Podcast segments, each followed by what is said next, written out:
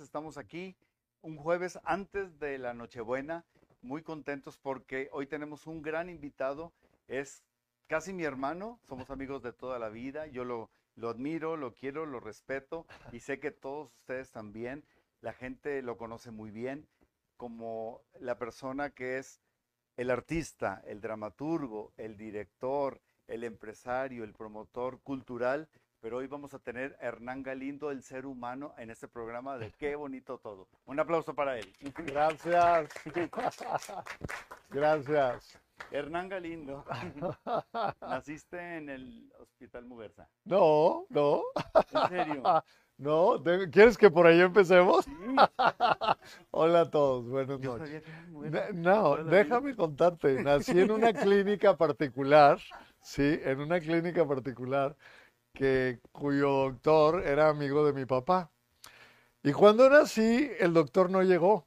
Nací solo. Doña Esperanza y una enfermera ahí me dieron la bienvenida. Y entonces llegó el doctor después y dijo, le dijo a mi mamá, no te preocupes, Esperanza, mira qué bien está el niño. Entonces, eh, pero no Desde estuvo el doctor. Te, te abriste camino solo. De alguna manera. La primaria la hiciste en el Colegio Miguel F. Martínez, Muy hermosa, de que fue donde no- nos conocimos desde tercero de primaria. es correcto. Hay sí. mucha gente de la primaria como Marta Patricia que está viendo el Queridos programa. amigos, grandiosos. ¿Qué recuerdos tienes de la primaria? Maravillosos. Yo, fue, fue una segunda familia Y ese. ahí estamos, Ahí estamos. en el, el mismo pupitre. El gordito soy yo.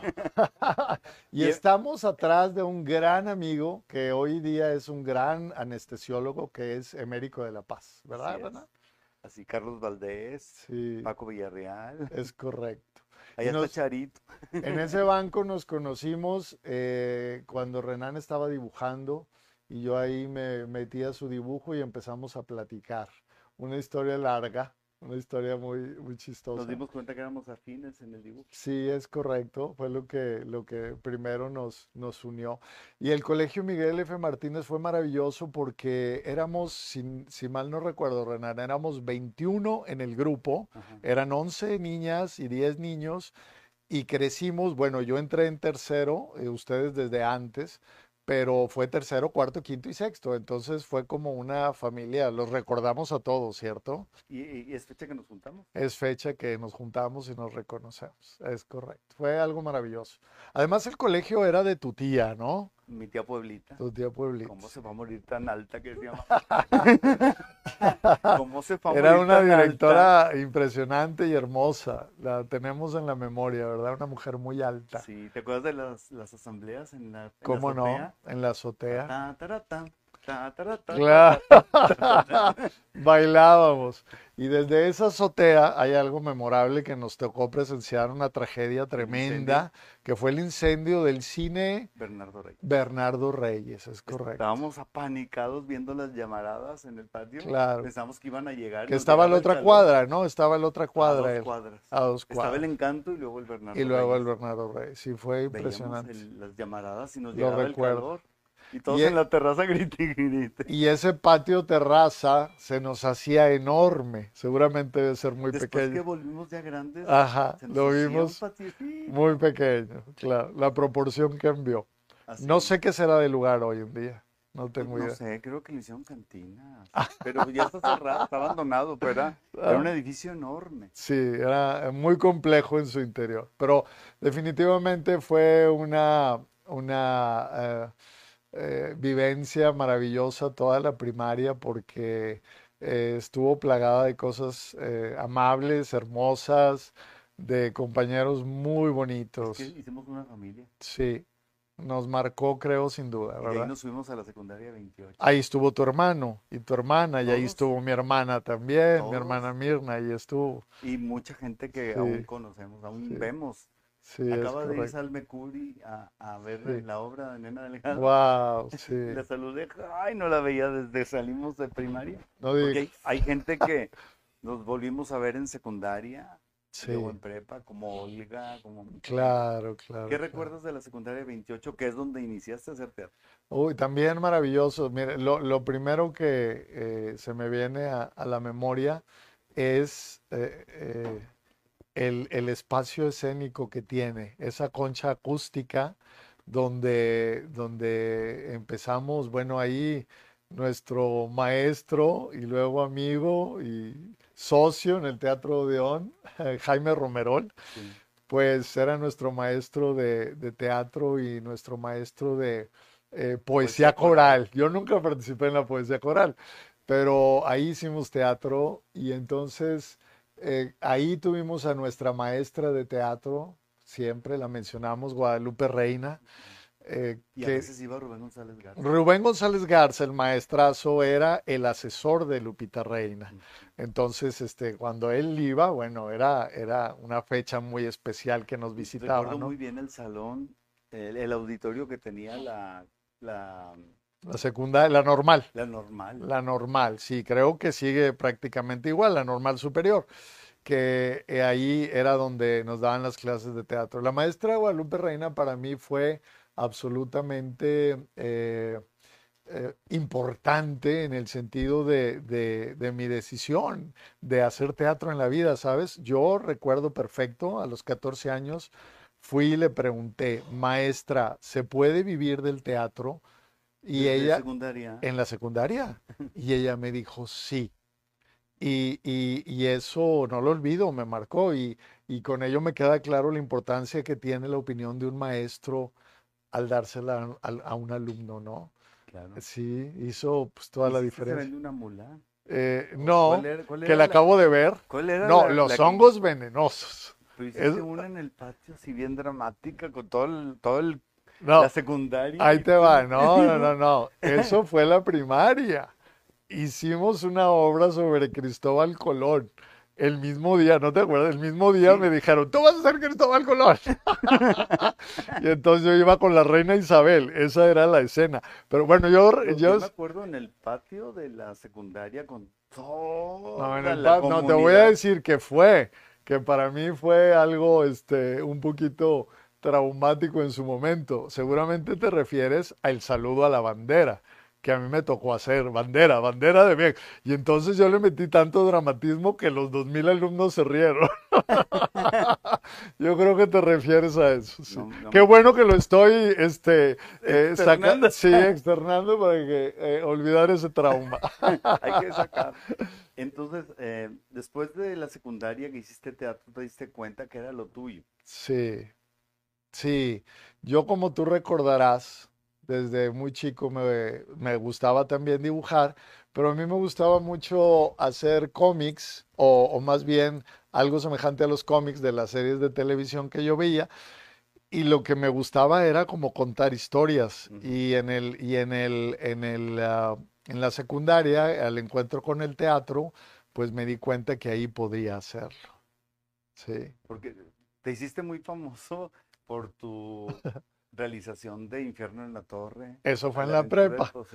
Eso sí, ya fue en la toda prepa. la película en cómic a lápiz, Es correcto. con todos los parlamentos. Y ni siquiera había videocaseteras. No. No, todo era memoria memoria. fotográfica, Era de la memoria del cine. eh, de la memoria del cine. Yo creo que el famoso Poseidón, que sigue siendo nuestra película favorita de la infancia, Es que hacías el storyboard que yo creo ni Irving Allen lo tenía.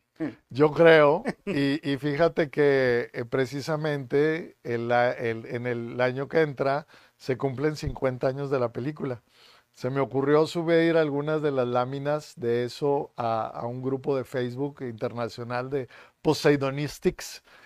Y bueno, enloquecieron, ¿sí? Y, y- y, pues todos me han pedido que haga el PDF y que lo suba, pero no. Hemos estado tentados de ir a esas reuniones, Sí, ¿verdad? sí, claro, claro, claro, se claro. en fin Es un gran club de fans de la película.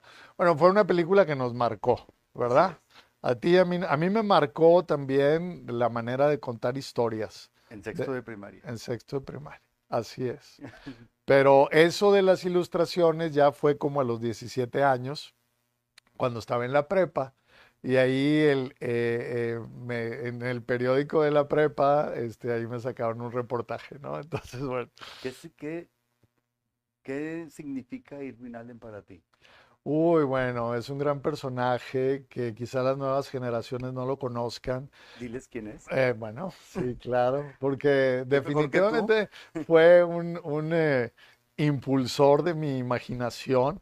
Irwin Allen, eh, de origen norteamericano, fue un productor que primero fue productor de radio y luego hizo algo de cine, pero luego se convirtió en una estrella de las producciones de televisión que a nosotros, a- no a todo México, eh, a Monterrey nos llegaron más rápido por el canal que había aquí. el- era el canal 3 primero, ¿verdad? Sí. O el canal 16. 3 eh, que, que, ah, daban transmisiones norte- de series norteamericanas ya dobladas al español.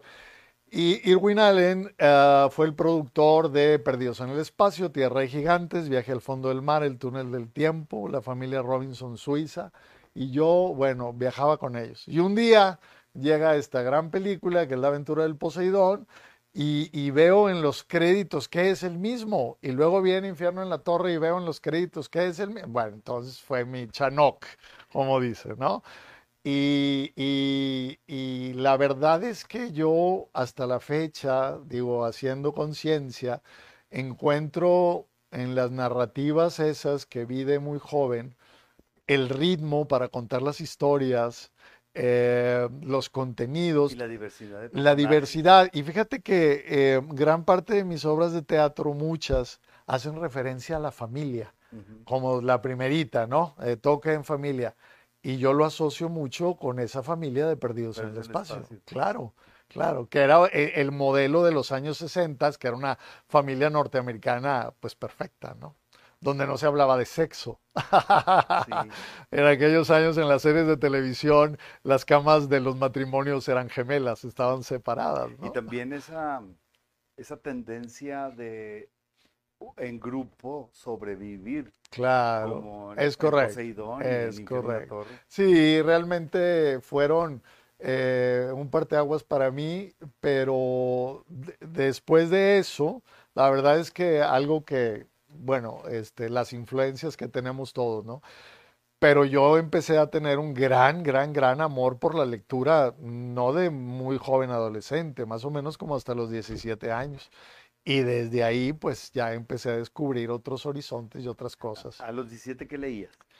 Pues fíjate que una de las primeras cosas que leí fue Cien años de soledad y, y- y me marcó porque eh, ese universo de García Márquez, con esa imaginación, con ese colorido, y fue para mí un estallido en, en- en- en- mi cabeza. Y a la par, pues Edgar Allan Poe, como muchos, ¿verdad? Pero a mí no me, a mí no me tocó esa adolescencia donde nos daban a leer La Isla del Tesoro y, Tom y, y Sawyer. Tom Sawyer. No, no me tocó. Eso yo lo empecé, lo empecé a descubrir así como por sí solo. Y tú sabes que hasta la actualidad para mí leer es algo, es, si, si yo creo que en mi caso, si no leyera, no, no podría soportar la vida, la vida real y cotidiana. Sí, es lo que me, me, me encanta, la ¿Qué, verdad. qué fue lo primero que hiciste profesionalmente hablando, como actor, como escritor? Ajá. Pues mira, si quieres como actor, Sí. primero, pues nada menos que lo primero profesional que hice fue con la señora con la que estás tú ahora. Yo recuerdo. Con- Viudita mía. Viudita mía, con doña Nena Delgado. ¿Qué edad tenías ahí? Yo tenía, yo tenía 17. 19, 18, 19. 18, 19 ¿Fue años. antes o después de los chicos de la Antes. Entonces tenías menos. Tenía menos, tenía tenemos 17, 18, ¿sí? 17 años. Entonces sí, fue una comedia muy simpática que se llama Viudita Mía.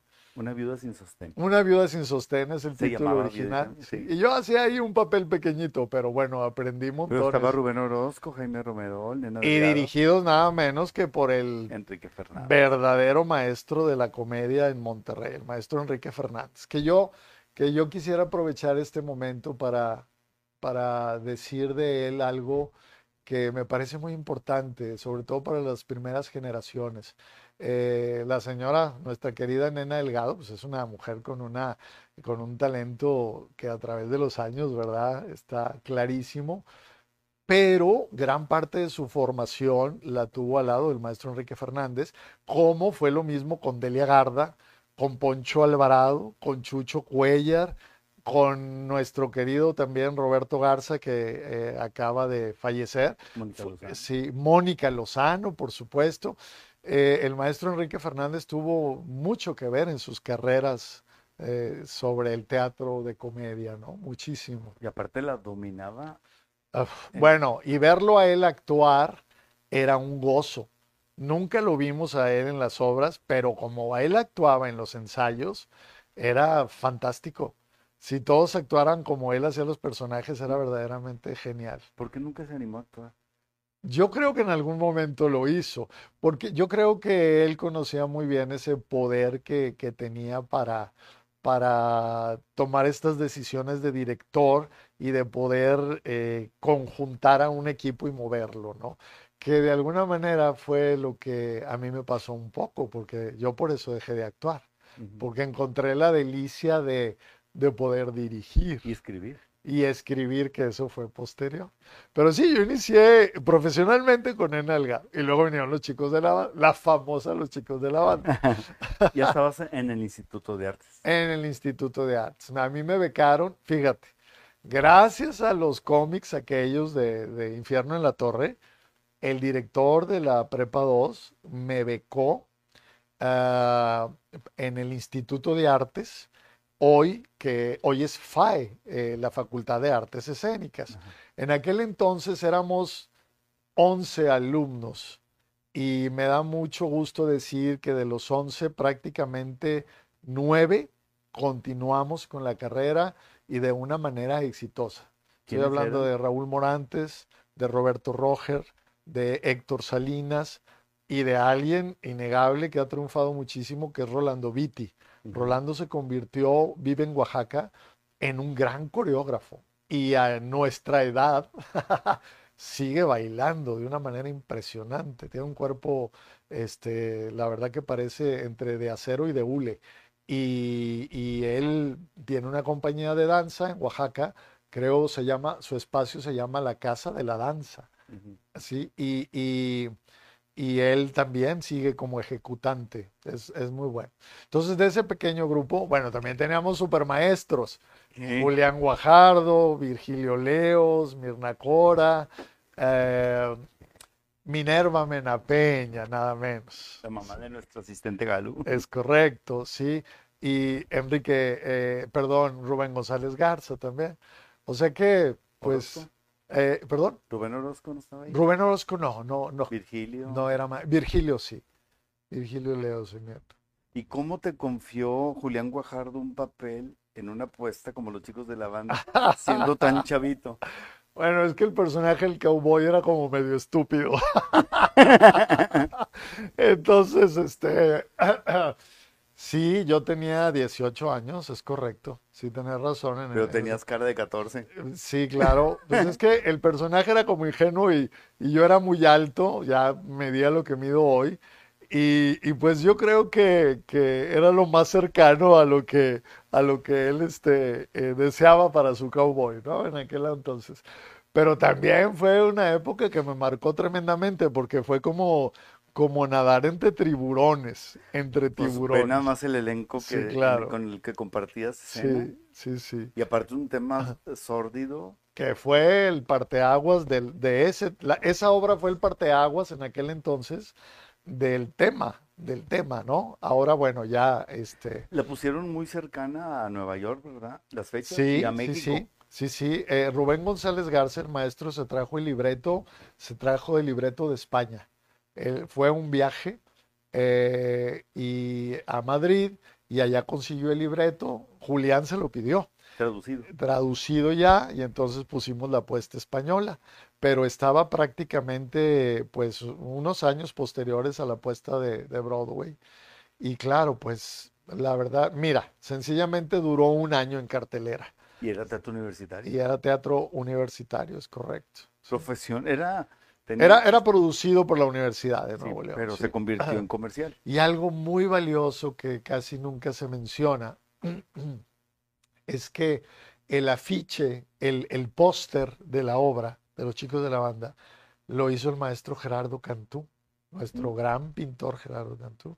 Él hizo el, el diseño de- del póster, sí, cierto. que desafortunadamente no lo tengo. Luego hicieron un póster horroroso donde estábamos todos, este, los En blanco y de negro con todos los- en blanco y negro con la boca pintada. y con los- era- eh, es de terror, Mira, ahí estamos. pero sí. En los cajones. Enfrente de la Purísima había un restaurante que se llamaba Los Cajones. sí. Y al lado mío estaba Héctor Salinas. Héctor Salinas, yo creo que ahí teníamos que 21. Yo creo que sí. Sí, estábamos en la, en la UR, ¿no? Estábamos ya en carrera. Así es. Sí, 21 años. Fíjate nada más, casi igualitos. Después de los chicos de la banda, ¿qué siguió en tu vida? Eh, ¿Profesional o, encontré- o personal? encontré el gusto por dirigir. Eh, eh, la verdad es que cuando estuve en el Instituto de Artes, bueno, ahí salían algunas de las obras de teatro, por supuesto, y luego vienen los chicos de la banda que sí me catapultó porque, porque fueron giras a la Ciudad de México y fuimos a encuentros, fuimos a Guadalajara, encuentros nacionales de teatro y todo esto, y fue una experiencia muy bonita.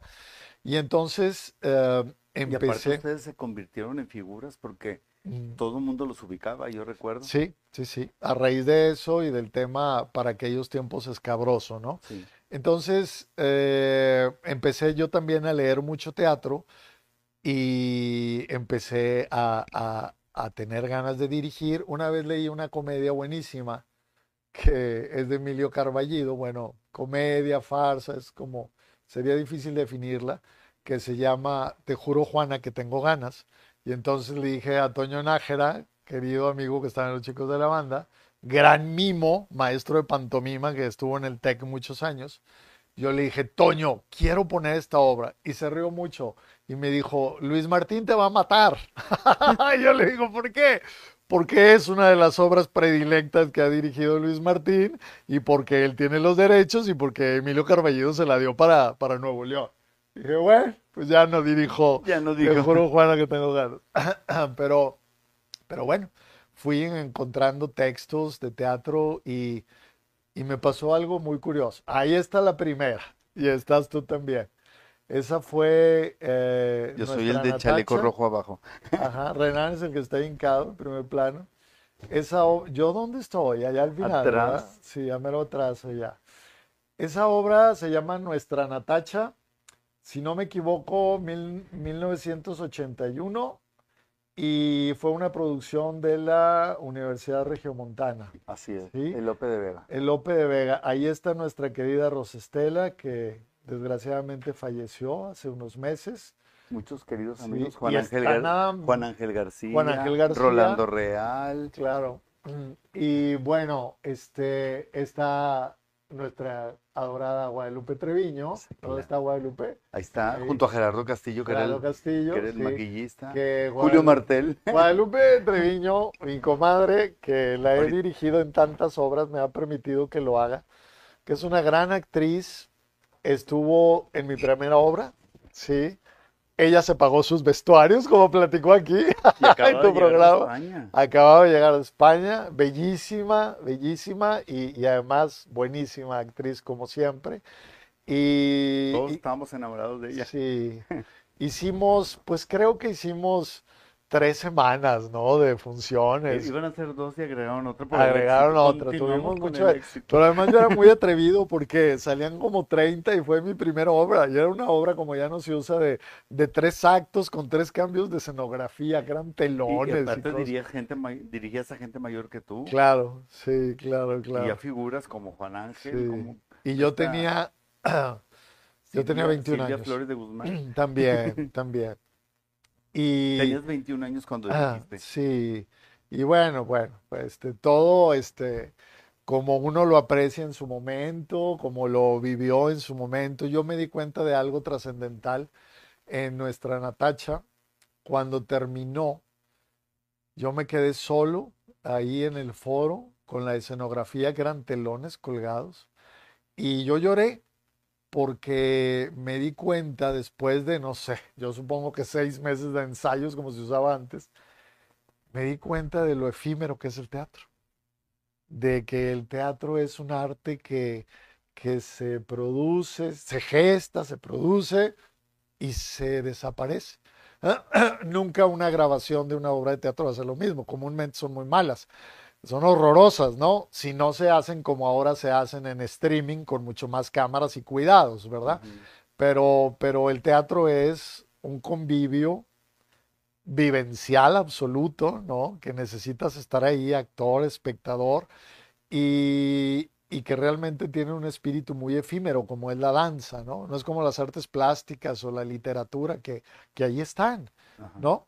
Se queda en el recuerdo nada más. Sí, nos quedan las fotografías en aquel entonces. Claro. Si alguien tenía alguna cámara, pues lo grababa, pero mala calidad. sí, como quiera es horrible. Y se queda en el recuerdo. Y muchas veces en el recuerdo les recordamos mucho más grandes de lo que eran. Claro, por supuesto. Por eso ahorita te decía que este, respetando esa distancia y ese punto de vista, ¿no?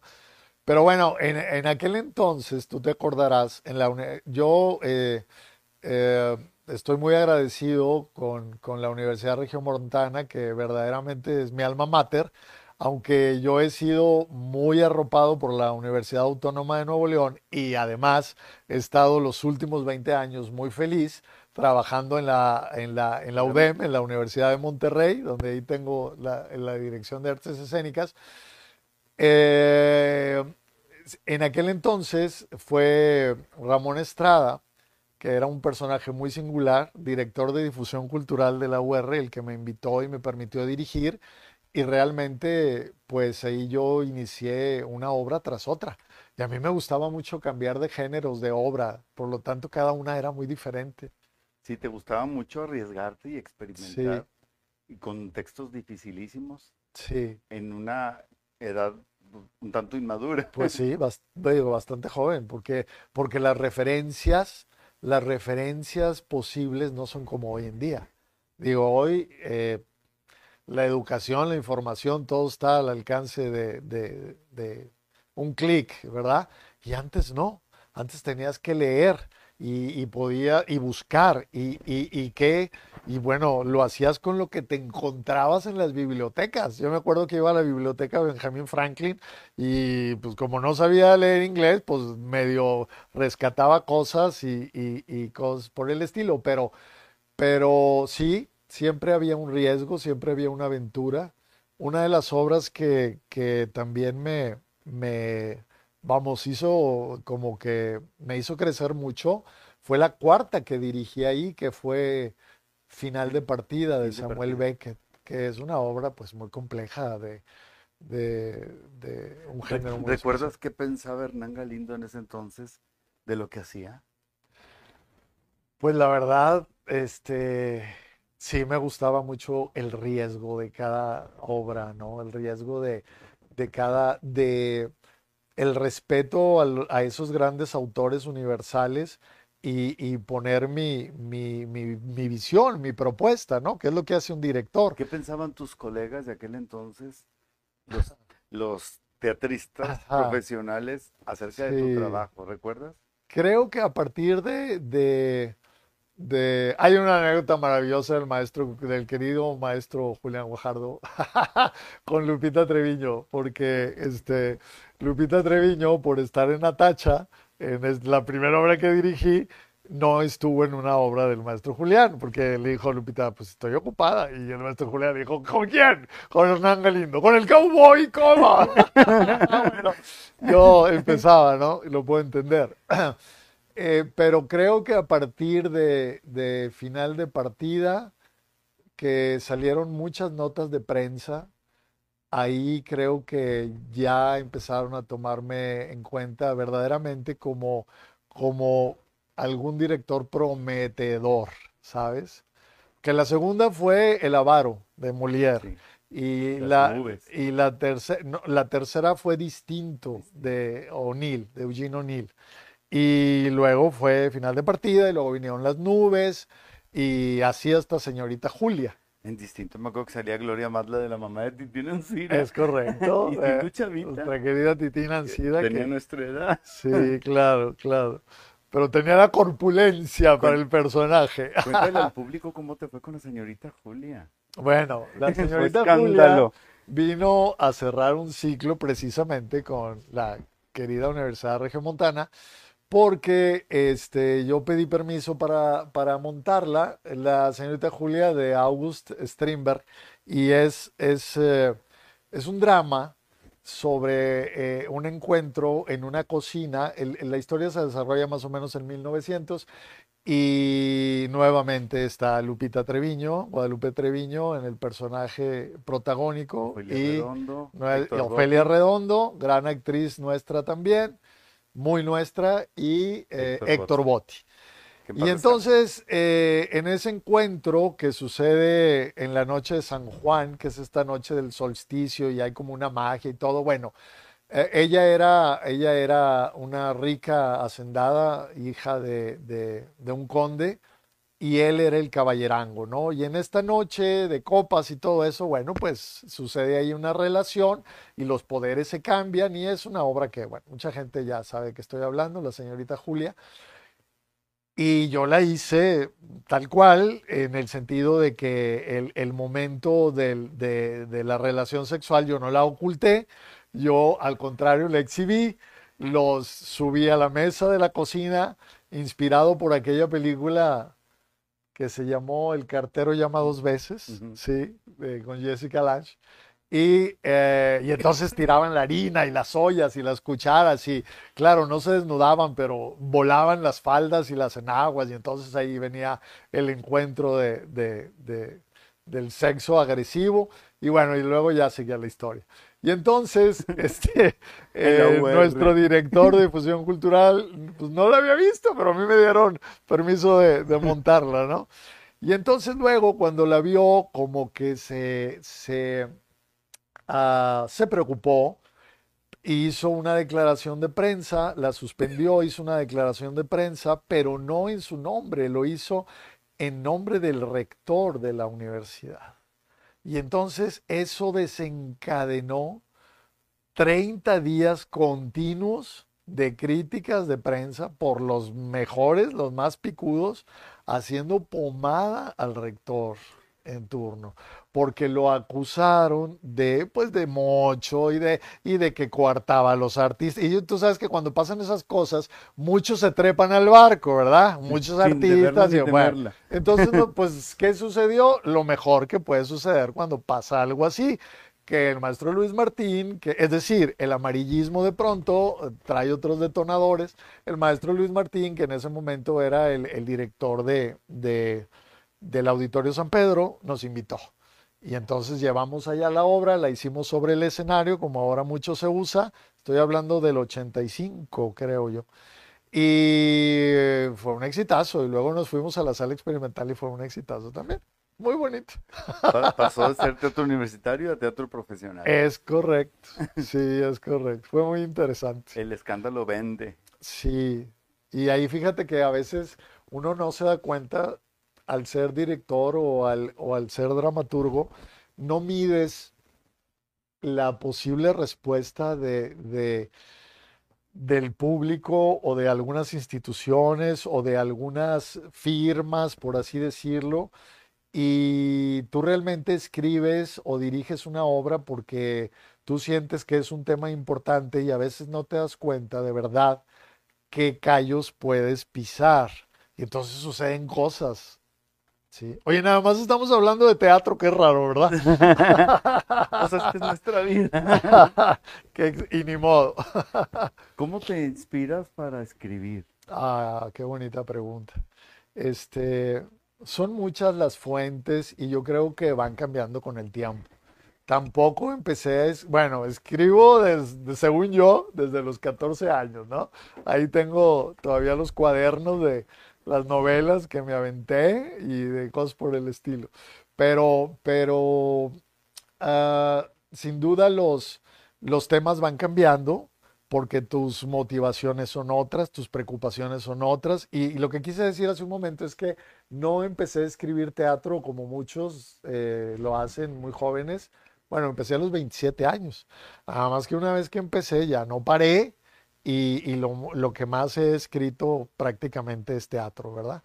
Entonces me inspiro en muchas cosas. Yo creo que la verdad es que tú me conoces y, y agradezco a esa gente que siempre ha estado siguiendo mis obras y que, y que también pues han conocido y estado en mi trayectoria, que, sabes, fueron 40 años, hace, en enero de este año, 40 años de hacer teatro. 40 años entonces de que estrenamos eh, nuestra Natacha por ahí. Bueno, y, y, y, y las inspira la inspiración viene de, de muchas fuentes. Yo he sido muy diverso en mi dramaturgia cosa que, que, y también he sido muy diverso como director. Tú sabes que yo he estado en territorios experimentales, en, eh, en, territorios de comedia, en territorios de teatro universitario, en ópera, en zarzuela, en todo. Entonces, yo, a mí no me hace ruido lo que muchas personas todavía piensan, que e, en las diferencias de estas cosas, ¿no? Yo creo que hay teatro bien hecho y teatro mal hecho, punto, ¿no? Entonces, Sin eso, etiquetas. sí, entonces yo por lo mismo he tenido inspiraciones de muy diversas cosas, ¿no? Si hablamos así como para escribir, eh, hay una comedia que, que, hizo Nena Delgado que yo guardo mucho en mi corazón, eh, que se llamó eh, Déjame que te cuente. Déjame que te cuente, que tú la recordarás. Sí. La verdad, tuvo mucho éxito. Nena, bueno, como siempre estaba sensacional. Y, y Andrea Zúñiga, La rana. la que salía en un momento vestida de rana, también estaba maravillosa. Entonces, ese es un tipo de inspiración. Es decir, eh, yo también he gozado mucho hacer el teatro de, de, nuestro entorno, ¿no? El teatro norteño, norestense, el teatro eh, cotidiano. Algunos le llaman teatro costumbrista, pero de pronto, pues ahí el, el término se puede como confundir. Eh, por otro lado, la misma Todo queda en familia, esta noche de Navidad, ¿verdad? Eh, 20 personajes, una noche en una familia una noche navideña en una familia regiomontana. ¿Cómo fue que llegó al canal 28? Bueno, fue gracias a Charlie Rodríguez, eh, director de, de, cine y productor de cine, que él me propuso. La. Nuevamente volvemos al maestro Enrique Fernández. Él hizo la dirección de la puesta en escena uh -huh. en el Teatro de la Ciudad. Fíjate, fui muy afortunado. Mi primera obra se estrenó en la sala grande del Teatro de la Ciudad. Entonces, eso pues no es tu primer texto. el primer texto.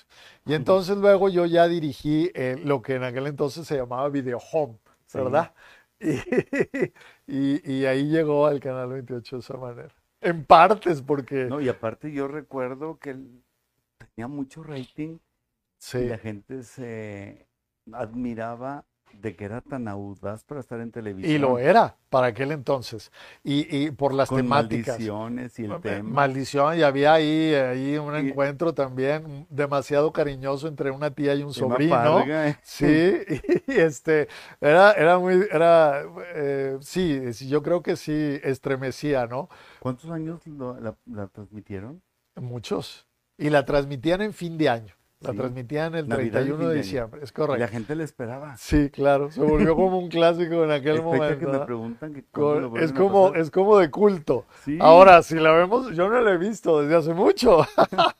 No, no quiero ni verla porque no quiero encontrarme este, con, la, con realidad, ¿no? Conocida que verían ahí. Sí, claro. Como, como Laura G.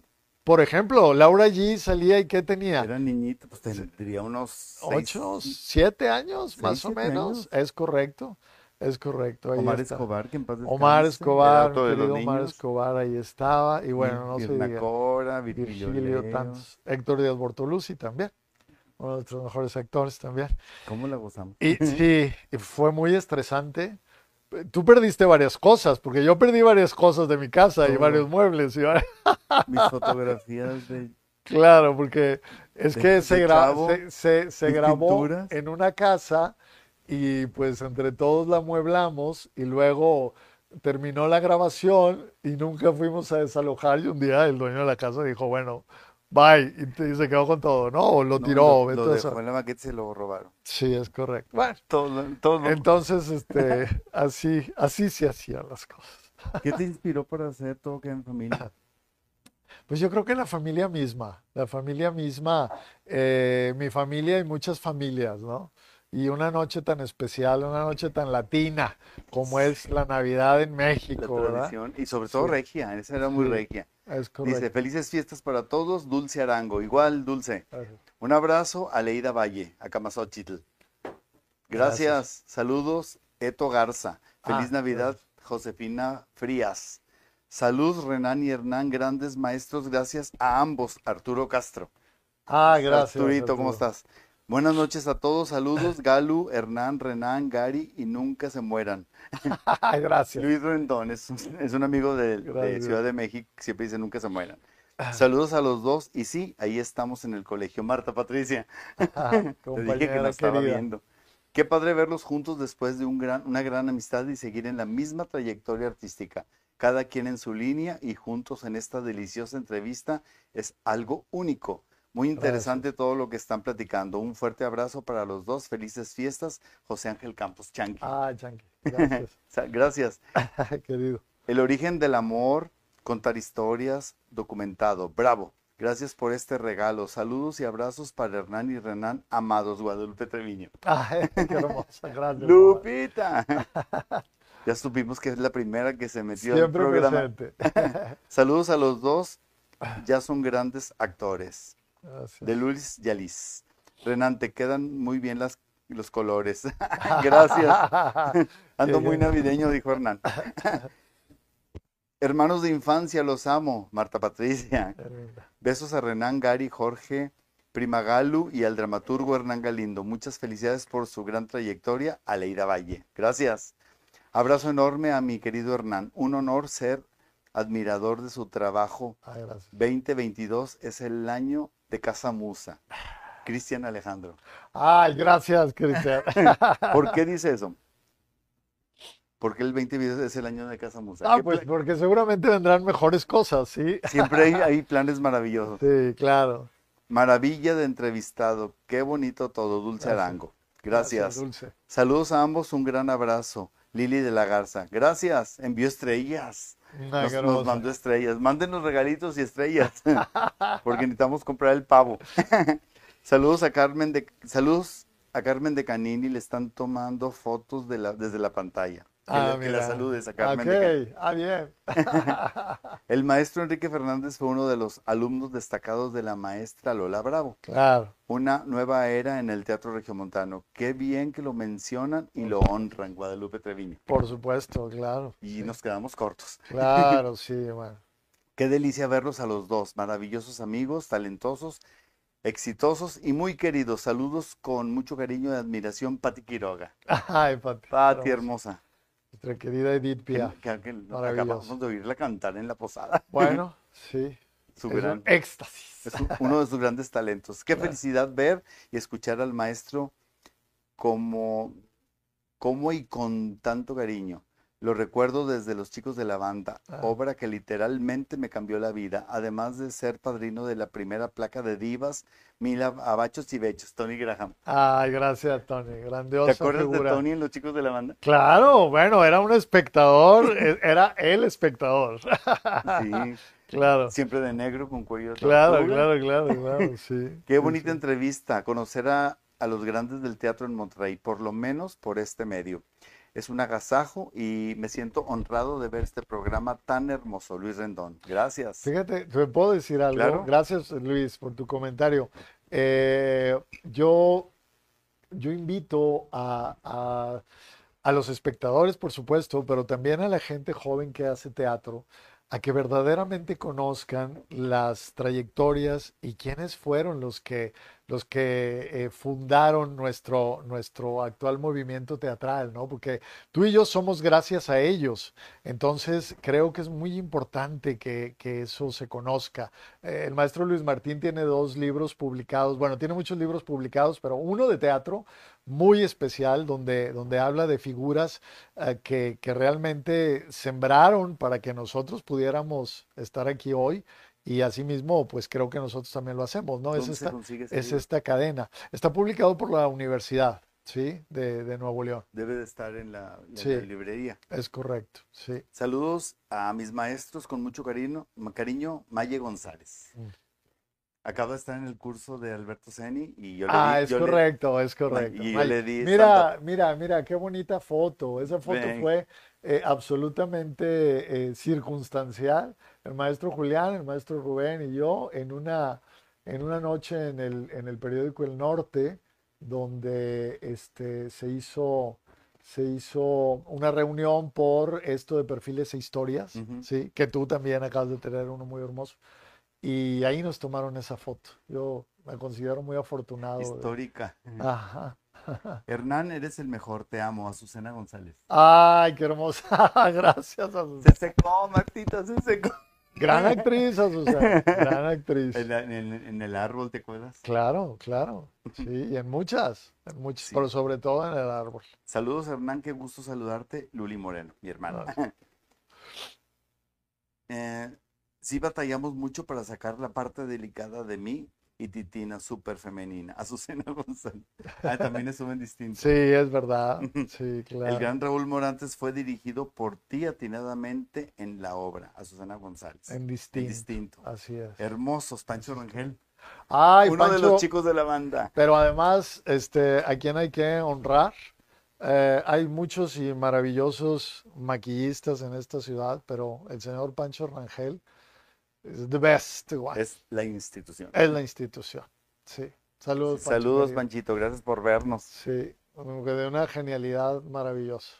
¿Qué piensas de los nuevos teatristas? Ay, qué buena pregunta.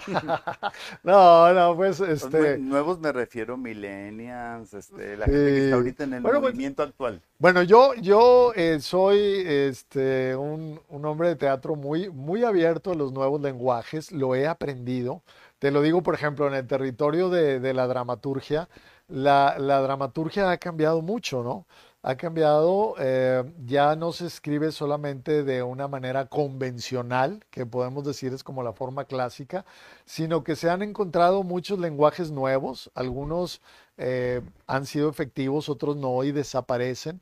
Y yo creo que también eh, así están los nuevos lenguajes de los, de los jóvenes, ¿no?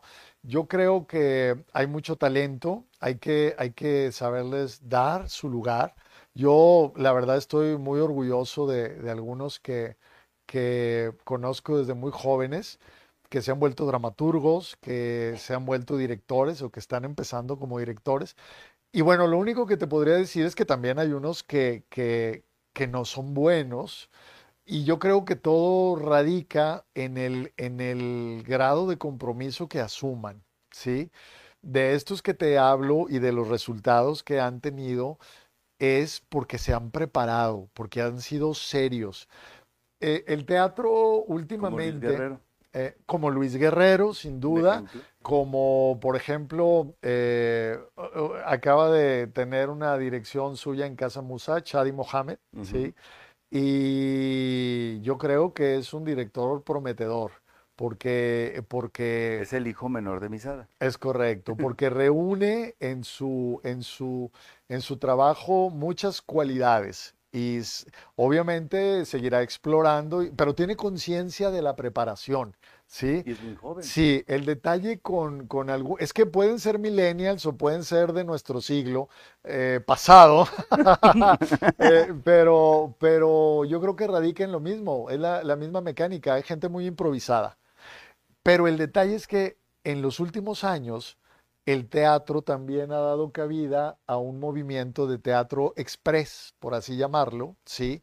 Que eso le ha dado, le ha abierto las puertas a muchos que más que ser directores comprometidos o profundos o, o que crean en, la labor de un director como algo importante para su sociedad y para su país, ¿sabes? Eh, es como quiero tener las cámaras para mí, ¿sí? Entonces hay, sí hay mucha banalidad, pero sin duda también hay mucho talento que, este, eh, que va por muy buen camino. Y eso espero que, que así siga porque pues de eso se trata. Hace un momentito te iba a mencionar algo. Hay un, hay un eh, eh, joven director que también, también ha escrito teatro que se llama Arturo Torres. Últimamente he platicado con él y él se ha preocupado creo que es el único verdaderamente que he notado en esto, él se ha preocupado por hacer una investigación sobre la historia del teatro y de la dramaturgia en Nuevo León. Claro, el mismo Luis Martín tiene una investigación también profunda, pero este, eh, Arturo Torres, eh, anda en sus treinta y tantos años. Entonces se ha preocupado y, y ya en nuestras charlas él me habla de gente que, la mayoría no ha conocido y no conoce, ¿no? Entonces, y también de los autores, porque dramaturgos hay muchos en, Nuevo León, ¿sí? La gente que está interesada en, ser parte de, este movimiento teatral, ¿dónde pueden ahorita estudiar? Sí. Bueno, ¿Qué lugares hay que tú puedas recomendar que son serios, que son? Bueno, este, eh, existen dos que son, que son eh, básicos. Uno de ellos es la Facultad de Artes Escénicas, FAE, que ahí pues es toda una licenciatura. Y también está la Escuela de Filosofía, de Filosofía y Letras de la universidad, la escuelita, que bueno, también de ahí han emergido, este, han surgido, perdón, grandes, grandes talentos, ¿no? Eh, también desde la dramaturgia. Y yo creo que eh, el resto de esa cultura teatral también se cultiva en las universidades. Eh, el Tecnológico de Monterrey, la Universidad de Monterrey, eh, la Universidad Regiomontana han dado grandísimos talentos. O sea, sí, claro, la, la, la, la UDEM, sí, la Universidad de Monterrey también, por supuesto. Ahorita Ahorita del TEC, no se diga cuántos, cuántos profesionales ya de... La UR, la en el TEC sobre todo creo yo del género de teatro musical, ¿no? Mucha gente de las mm. figuras de que están haciendo carrera en México surgieron del TEC. Y de la UDEM también, de la UR también, entonces ese es otro tipo de semillero. Eh, si, si no se está en uno de estos círculos, yo creo que eh, los interesados deben de procurarse estar a la casa de tantos y tan buenos talleres que se dan en la ciudad. Mira, bueno, claro, yo te puedo decir, en Casa Musa damos muy buenos talleres, hemos tenido muy buenos invitados, pero también sucede en el mismo teatro de la ciudad y también sucede en otras instituciones eh, en la que está ahorita César Aristóteles en este espacio, ¿verdad? Academ. Ah, sí, también hay muy buenos talleres. Entonces, Además se identifica algo, ¿eh? ¿eh? no son muchos aquellos que quieran ser eh, eh, actores o directores que estén dispuestos a hacer una carrera. Creo que se nutren más de, cosas que duran poco tiempo y no está mal si estas pues, son buenas, ¿verdad? Es, el movimiento. Sí, yo recomendaría que, estuvieran al tanto de eso, de los talleres y de los cursos, todo esto. ¿Qué, siente Hernández haber dirigido a grandes como Ophelia Gilmain, como Susana Alexander, como Gustavo Rojo? Ay, wow, sí. Estoy muy agradecido con la vida. Fíjate que a mí, en ese sentido, me ha pasado. Y otros. Me, ha pasado muy interesante. Isaura. Espinosa, Silvia Pasquel. Silvia Pasquel. Silvia Pasquel, este, bueno, muchos. Y, yo me siento muy afortunado y muy agradecido con la vida, con Dios, en ese sentido, porque a mí me ha pasado algo muy peculiar. Ah, tú mismo tuviste la valentía de vivir en la Ciudad de México un tiempo y tenemos grandes amigos que, que, que siguen por allá en búsqueda de este teatro, ¿sí? Y a mí me ha sucedido que, a mí me ha sucedido algo muy curioso. La mayoría de mis obras no se han presentado en la Ciudad de México. Soy un dramaturgo muy poco dirigido en la Ciudad de México, pero me han dirigido en todo el resto del país. Algunas obras principalmente han estado prácticamente en todos los estados del país. Y he tenido la fortuna de que algunas obras pues han estado en otros países, ¿sí? Y por otro lado, permaneciendo en Monterrey, he tenido esta ah, eh, fortuna también de dirigir a grandes actores de la Ciudad de México. Y de todos los que hemos mencionado, pues sumo también a, Luis Felipe Tobar, Arturo Barba, a, Odiseo Bichir, eh, y bueno, Roberto Sosa. Eh, Roberto Sosa y mi queridísima Susana Alexander. Entonces, siempre, siempre estoy aprendiendo. Yo me acuerdo siempre, de todos ellos he aprendido. Cuando llegan a ti, ¿ya sabían de ti? Algunos. En, es diferente el proceso, ¿no? Isaura Espinosa me conoció cuando fue a ver eh, mi dirección de, de, de la obra de Calderón de la Barca, La vida es sueño. Y ella me dijo, estoy impactada. Fue una producción muy hermosa de Teatro Convex. Y a Silvia Pasquel la invitamos, ¿te acuerdas? A que viera a Claudio Receso, ¿te Ajá. acuerdas? ¿Sí? Sí. Y luego ya nos fuimos conociendo poco a poco. Eh, también Susana Alexander, pues actuamos con ella. en Susana. Alexander, estuvimos en el Principito, yo fui, el, yo tenía tres papeles, el sabio, el, el- el- astrólogo y flor número cuatro, una Ay, cosa me- así. Le- Sí. Recuerdo ustedes vestidos de flor tirados en el Porque Bueno. estaban unidas por una tela las Sí. flores. Fíjate que ahí tuve una vivencia muy hermosa. ¿En qué año fue?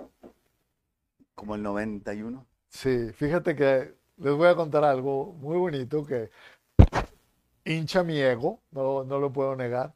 Cuando terminó la temporada del Principito, Susana Alexander me dijo, Hernán, quiero hablar contigo. Y le dije, ¿qué pasó, Susana? Me Quiero dijo, hablar con usted. Es correcto. Y me dijo, te quiero pedir una disculpa. Y le digo yo, ¿por qué, Susana?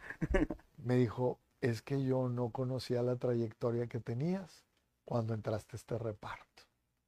Y estamos hablando de hace cuántos Y años. te traía de botarga. Sí, sí, prácticamente, ¿no? Estamos hablando de treinta y tantos años. Bueno, pues yo ya había dirigido, ya algo le dijeron, ¿no? Ya eras Y bueno, y entonces se ha conservado esta amistad, pero, pero yo nunca la había dirigido más que en una lectura, una lectura que tuvimos de una presentación de un libro de poemas. Del Y- doctor. Y, ahora este año hicimos, Carrillo. sí, sí, sí, es correcto. Y ahora este año hicimos esta obra que, que yo la quiero mucho, que fue una segunda versión de una obra corta que yo tengo que se llama Romeo y Gertrudis y ahora se llamó La Noche de Romeo, que fue un streaming que hicimos con Roberto Sosa y con Diego de Lira, que cuando Susana escuchó, eh, le dijo, ¿cómo se llama, joven? Y le dice Diego, Diego de Lira. No, dijo, con ese apellido. ¿De Lira? No, está de locura, le dijo. Este, No, no, no, pero trabajamos muy, muy bonito eh, eh, los, con los tres y la producción fue en Casa Musa y fue algo muy, muy bonito. ¿Ves alguna diferencia del, del quehacer y el, pre- el realizar las cosas de la gente de la Ciudad de México a la de Monterrey? Las dinámicas de trabajo. Ah, yo creo que sí, sí, sí las hay, por supuesto. Eh, para empezar, para empezar, creo que todavía en nuestra ciudad se puede contar con el, el eh, elemento de la cordialidad y de la familiaridad al hacer una producción de teatro. Creo que, que en la Ciudad de México es mucho más práctico, mucho más competitivo, mucho más frío, ¿sí? Pero yo siento que, yo siento, fíjate, yo siento que es muy difícil contestar esto porque yo creo que teatralmente hablando, Monterrey y la Ciudad de México tienen su propio perfil, tienen un perfil muy particular. Monterrey, sí, Monterrey tiene su manera de hacer teatro, su manera de gestarlo, de presentarlo, de crearlo, es, es muy distinto, Sí, muy eso- distinto. Eso me refiero. No por eso, no por eso deja de ser profesional. Eh, en Monterrey se hace mucho teatro eh, a muy buen nivel y profesional, ¿no? ¿Por Pero es nunca te diferente. fuiste? Nunca me fui, te voy a decir por qué. eh, mira, te voy a decir por qué nunca me fui y por qué nunca he hecho cine. ¿Sí? Por ejemplo, que es algo que me preguntan, ¿no? Sí. Sí me gustaría, pero el, el cine eh, es un proceso que te requiere de mucho más tiempo de, y de, de aliar muchísimas otras fuerzas, como los presupuestos, los tiempos, todo eso. Y yo siempre he estado desesperado por contar historias. Y entonces el teatro a mí me pareció un vehículo mucho más ágil, ¿sí? Y, y más accesible y más maravilloso porque es en vivo. ¿Y por qué no me fui a la Ciudad de México? Fíjate que, que sí fui, a lo mejor esto ni siquiera tú lo sabes, que me conoces también. En, en un- a los 18 años mi papá me llevó a la Ciudad de México y estuvimos visitando escuelas de teatro. Entonces me acuerdo particularmente que fuimos a una que es la de Andrés Soler, que supongo que todavía existe. Eh, eh, y algo no me hizo clic. Luego después pensé de una manera muy simple, pensé, allá hay tanta gente que hace teatro y, y, sentí más como un área de oportunidad nuestra ciudad, ¿sí? Y pues sencillamente no tendría, como, como así no tengo otras cosas de la Ciudad de México, ¿sí? Eh, no tendría pues la trayectoria que tengo este, de teatro aquí. ¿No, te han propuesto alguna de las historias que has escrito hacerla cine? Fíjate que sí. Mármol en el cielo o más bueno que el pan. los niños de sal. Nuevamente volvemos a caer en los niños de sal, sí. Tres, cuatro personas me han dicho, pero bueno, ahí está. Yo creo que muchas de mis obras pueden ser cine porque porque también tengo una manera muy cinematográfica de contar las historias. ¿no? Mármol en el cielo, bueno, tú sabes que ya va a salir una. círculos en el, sí, círculos en el jardín. Sí, claro, claro, Pueden ser peliculones. Sí, yo sé. Yo creo, yo creo que podrían ser atractivos. O, o, ser series, ¿no? Hay una obra que, que mi querida Rosalbe Guía también, ella ha sido, ella ha dirigido tres obras mías una que dirigió que se llama La comida de los brujos, que creo que también podría ser una, una buena película. de terror, sí, claro. Sí. entonces creo que, bueno, eh, fíjate que te voy a, voy a aprovechar para hacer un anuncio. no, para, para, para comentar algo, algo, algo muy importante, que Arturo Torres, el que les mencioné hace un momento, me lo, me lo dijo hace un, hace un mes porque Arturo Torres va a dirigir una obra mía. ¿sí? Arturo Torres se leyó todas mis obras. ¿Él es de aquí? Él es de aquí, de Monterrey, creo que sí. Espero que sí, Arturo. Y, y este se leyó todas mis obras y primero me investigó y luego hemos tenido varias charlas y así. Y va a dirigir una obra que se llama Cumbia Sumergida, que tú ya la, conoces, ya la leíste. Eh, y, y, él, por ejemplo, ¿a dónde iba? Ibas a comentar algo que se te había pasado. Ah, sí, sí. De Arturo, muy importante. Sí, algo, algo que me. Ah, ya, ya me acordé, ya me acordé. Ya me bajó el cerebro la, idea. Me dijo, maestro, dicen, antes de pedirme cumbia sumergida, me dijo, maestro, dicen que a usted no le gusta que eh, otros directores dirijan sus obras. Y yo dije, ¿cómo crees? Dice, sí, no, no, no, yo no sé si porque usted lo ha dicho alguna vez, o porque si tienen miedo, o porque si usted es muy estricto, o... Y yo le dije, mira, eso ya me lo habían dicho, pero le digo, no es así, es al contrario. A mí me encantaría que otros directores dirigieran mis obras, pero me gustaría muchísimo. Las han dirigido, por ejemplo, Moisés Orozco en Guadalajara, que es un gran director, ha puesto cuatro obras mías y yo he sido muy feliz. Digo, no hay nada que me haga más feliz que eso, entre otras cosas, ¿va? Rosal Sí, Rosal Villía y... Pero, pero la verdad es que la mayor parte de mis obras las he dirigido yo. Este, pero eh, aquí puedo comentar que Mira, he estado pensando últimamente que, voy a hacer así como que un catálogo de, todos los títulos y lo voy a subir a Facebook y les voy a decir, a ver, ¿quién quiere conocer estas obras? ¿no? Eh, casualmente hablaba con Miguel Sabido, el maestro Miguel Sabido, que también es dramaturgo. Hablé con él hace 15 días y me decía, oye Hernán, tú como yo, eres un dramaturgo que, que que no te dirigen mucho, pero que tú has dirigido la... Le digo, claro, porque yo, dice, porque no podemos dejar las obras en el cajón, ¿verdad? Si te esperar hasta que alguien las monte, a lo mejor nadie las No, claro, claro, sí. Porque falta que las conozcan. es correcto, pero sabes que también va de la mano con algo que, que, que, que tengo como otros teatristas de, de, esta ciudad, por hablar de esta ciudad, y, y, es que nosotros nos hemos vuelto nuestros propios productores también. Entonces, bueno, ahí es donde se, hace todo el ejercicio completo. Pero estoy súper abierto a que dirijan mis obras. He tenido, he tenido direcciones muy afortunadas. Me ha dirigido Rafael Félix, me ha dirigido eh, Rosal Beguía, el maestro Enrique Fernández, me ha dirigido eh, el maestro Luis Martín, que puso esta obra que, bueno, eh, me conmueve tanto que ese expreso No Me Olvides, que fue con Rubén González Garza. Fabián Rodríguez. Fabián también, o sea, eh, tú me has dirigido y, y, y, yo lo agradezco, me da mucho gusto. porque las obras toman vida desde otro punto de vista, Sí. no solamente ¿Dónde mío. pueden encontrar tu obra escrita? Conmigo. Pues así, bueno, mira, sí Ahí están las redes sociales. Sí, ahí están, o sea, escribe, pero, pero lo que- eh, Porque tiene libros. tengo, tengo, pues afortunadamente tengo muchas publicaciones, pero los libros empiezan a viajar solitos y de pronto si me hablan de alguna parte y me dicen, maestro, ¿puedo montar esta obra? ¿Es suya? Sí. Una de ellas es, mira, Los Niños de Sal, tú sabes que pues ha tenido muchos montajes y ha sido muy afortunada, pero otra, por ejemplo, es El Búcaro Azul.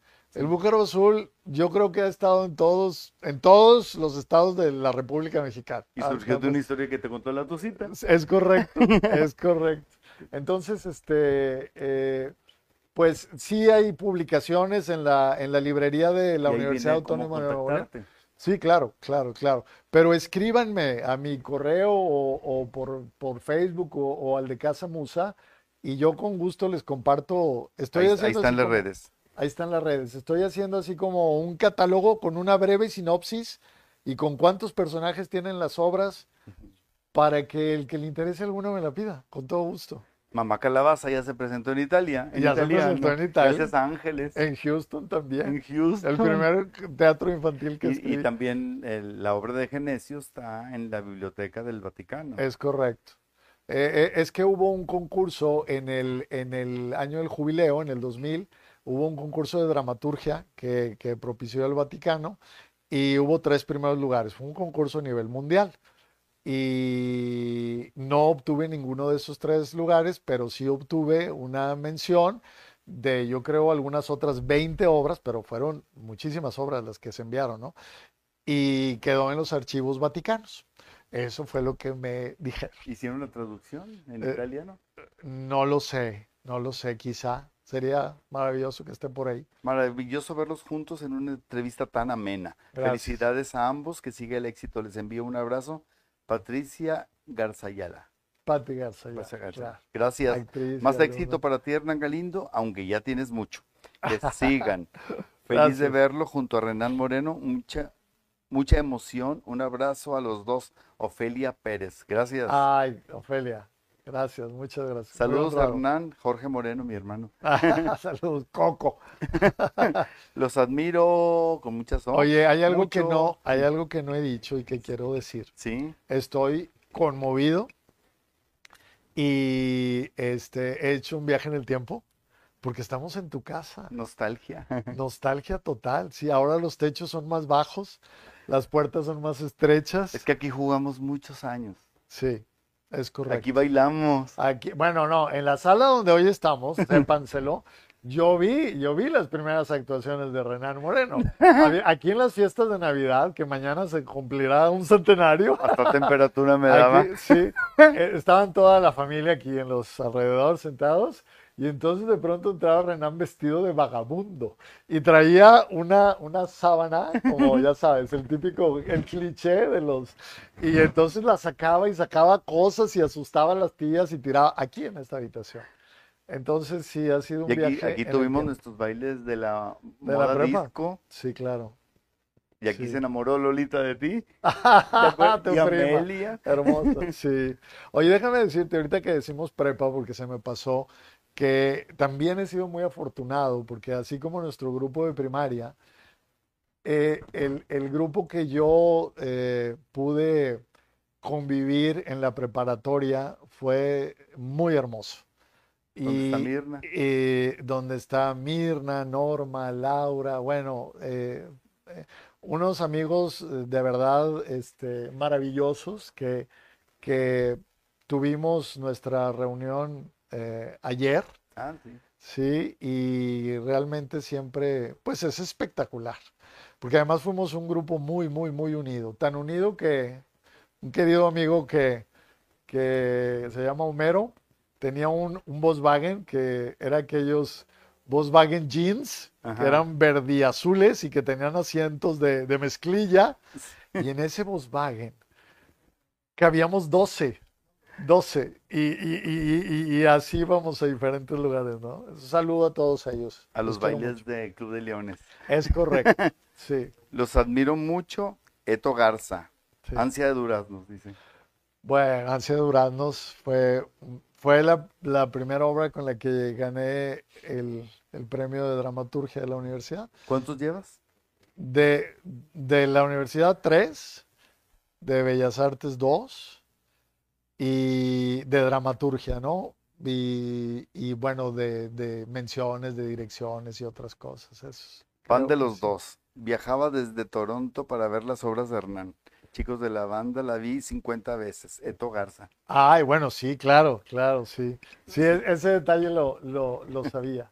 Fíjate. Gracias. Hernán, maestro, qué padre escucharte y verte hablar de tus inicios. Felicidades a ambos. Aplausos de pie, Luis Franco. Querido Luis Franco, uno de los mejores directores que tenemos de teatro Sí, cómo en no. Nuevo León, tanto de, de, de comedia musical como de teatro. Y gran actor, lo acabo de ver en Enmascarada, que me Muy dejó buen frío, actor, la verdad. porque lo, tenía mucho de no verlo Estupendo actor. actuando. Sí, Es, es maravilloso. estupendo.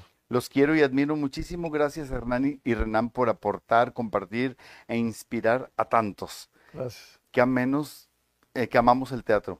Dios los bendiga gratamente. Yaya, Yuya Martínez, Ah, Yuya, hermosa. hermosa. Eh, ¿Cuándo mi no sabes cómo teatro? te queremos. ¿eh? ¿Verdad? ¿Cuándo Hablo mi los teatro? sin duda.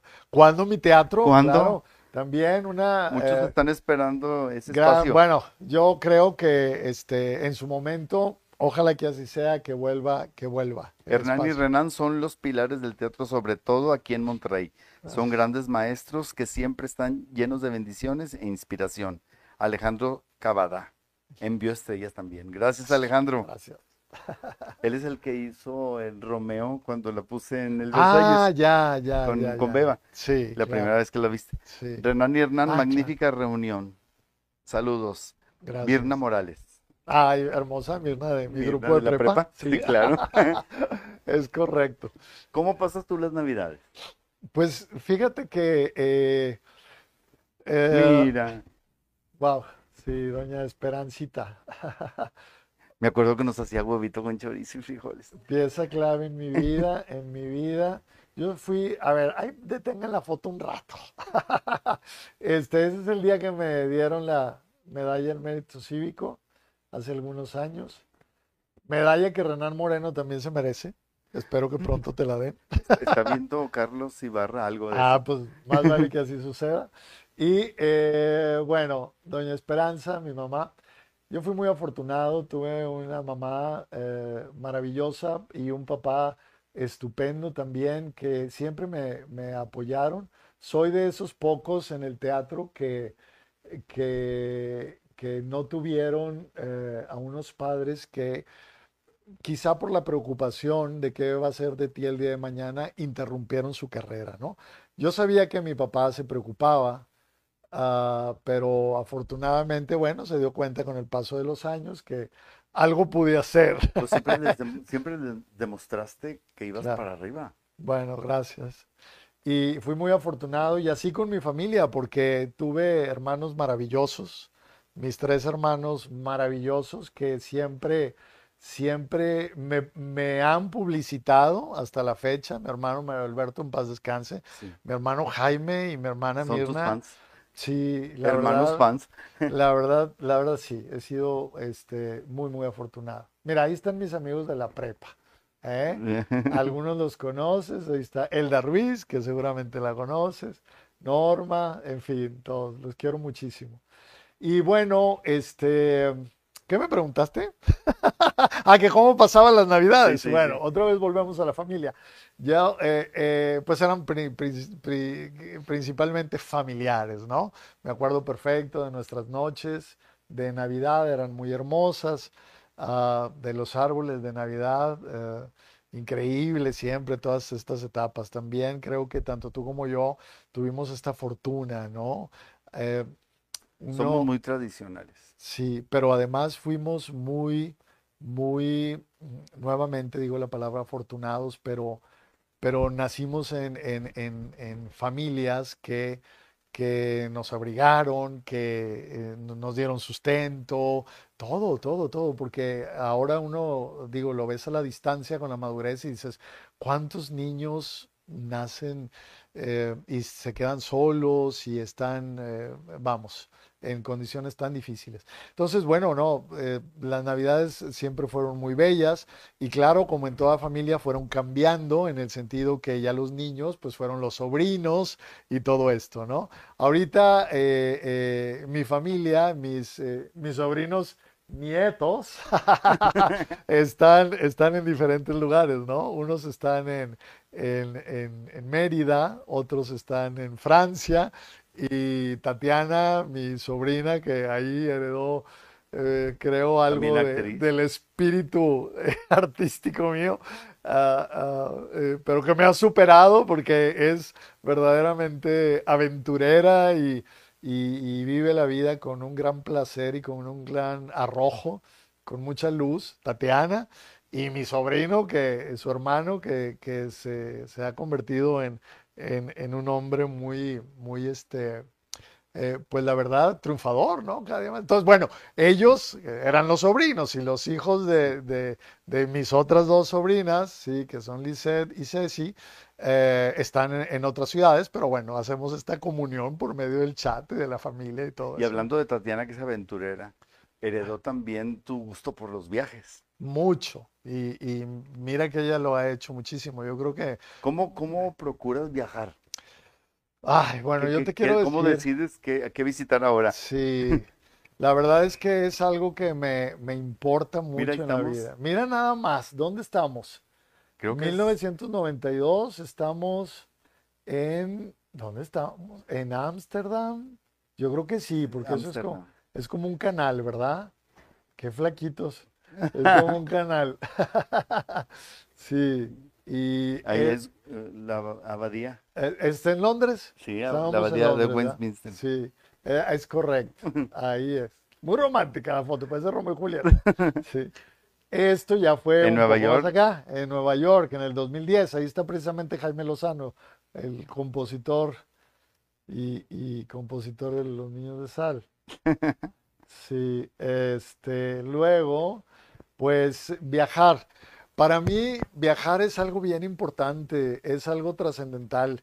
Cuando viajo verdaderamente es cuando, cuando puedo decir que me despego de mí mismo, ¿sabes? O sea, es cuando se me olvida todo y, y, y, y realmente es, me transporto, ¿no? Ah, e, estos años que no se ha podido, pues ha sido muy desafortunado. Bueno, no ha podido nadie, este, nadie en el planeta, entonces bueno, pero viajar es algo de lo que más, más me gusta. Más me gusta. Tuve la fortuna de hacer ese viaje intrépido contigo a Europa, que fueron 25 países en 20 días. y Con fue algo, Nacho Cantú. Es correcto. Fue algo muy, muy bonito. Y también fuimos a Nueva York, y bueno, creo que siempre viajar te abre nuevos, nuevas eh, expectativas, bueno, nuevos horizontes. Cuando viajas y regresas a Monterrey, ¿con qué espíritu llegas creador? Es, es, es un encuentro como, como, de, de, como un arma de dos filos, porque en el más crudo dices volver a cierta realidad, en otro es el de los más afortunados, porque porque yo creo que parte de lo hermoso de salir de viaje es regresar a casa, ¿sabes? Eso es algo fabuloso, porque está, es el, tu lugar en el mundo, ¿no? Pero, pero sí, eh, la, la, la, inspiración, eh, la inspiración crece sin duda, pero sobre todo, ¿sabes qué? Crece esta conciencia de lo pequeño que es uno en el universo. ¿verdad? Aquí de pronto le das importancia a cosas que de pronto, sí, allá te acuerdas y te dan risa, ¿no? Te dan risa. Y, y, yo creo que por eso también es importante, por, por, eh, por eh, ubicarte en muchos sentidos, en muchos sentidos. ¿no? Y aparte también ves los proyectos que hay en el mundo. Sí, fíjate que en la imaginación de te voy a decir, creadores. Sí, hace antes de la pandemia, eh, Raúl y yo tuvimos la fortuna de hacer varios viajes muy bonitos que, a países que, que, que, yo tenía muchas ganas de conocer, ¿sí? Y uno de ellos, eh, un circuito que hicimos fue eh, esto de Ámsterdam, Noruega, Dinamarca y, Suecia. Y wow, o sea, para mí ahí hubo cosas trascendentales porque tuve la oportunidad de estar en la casa de Strindberg, tuve la oportunidad de estar en la casa de Henrik Ibsen, son estos grandes dramaturgos, y de estar en Suiza, donde, digo, en Suecia, donde tantas cosas también, en fin, son lugares que, que tienen mucho que ver con el teatro, tienen mucho que ver contigo, aunque no hayas estado ahí.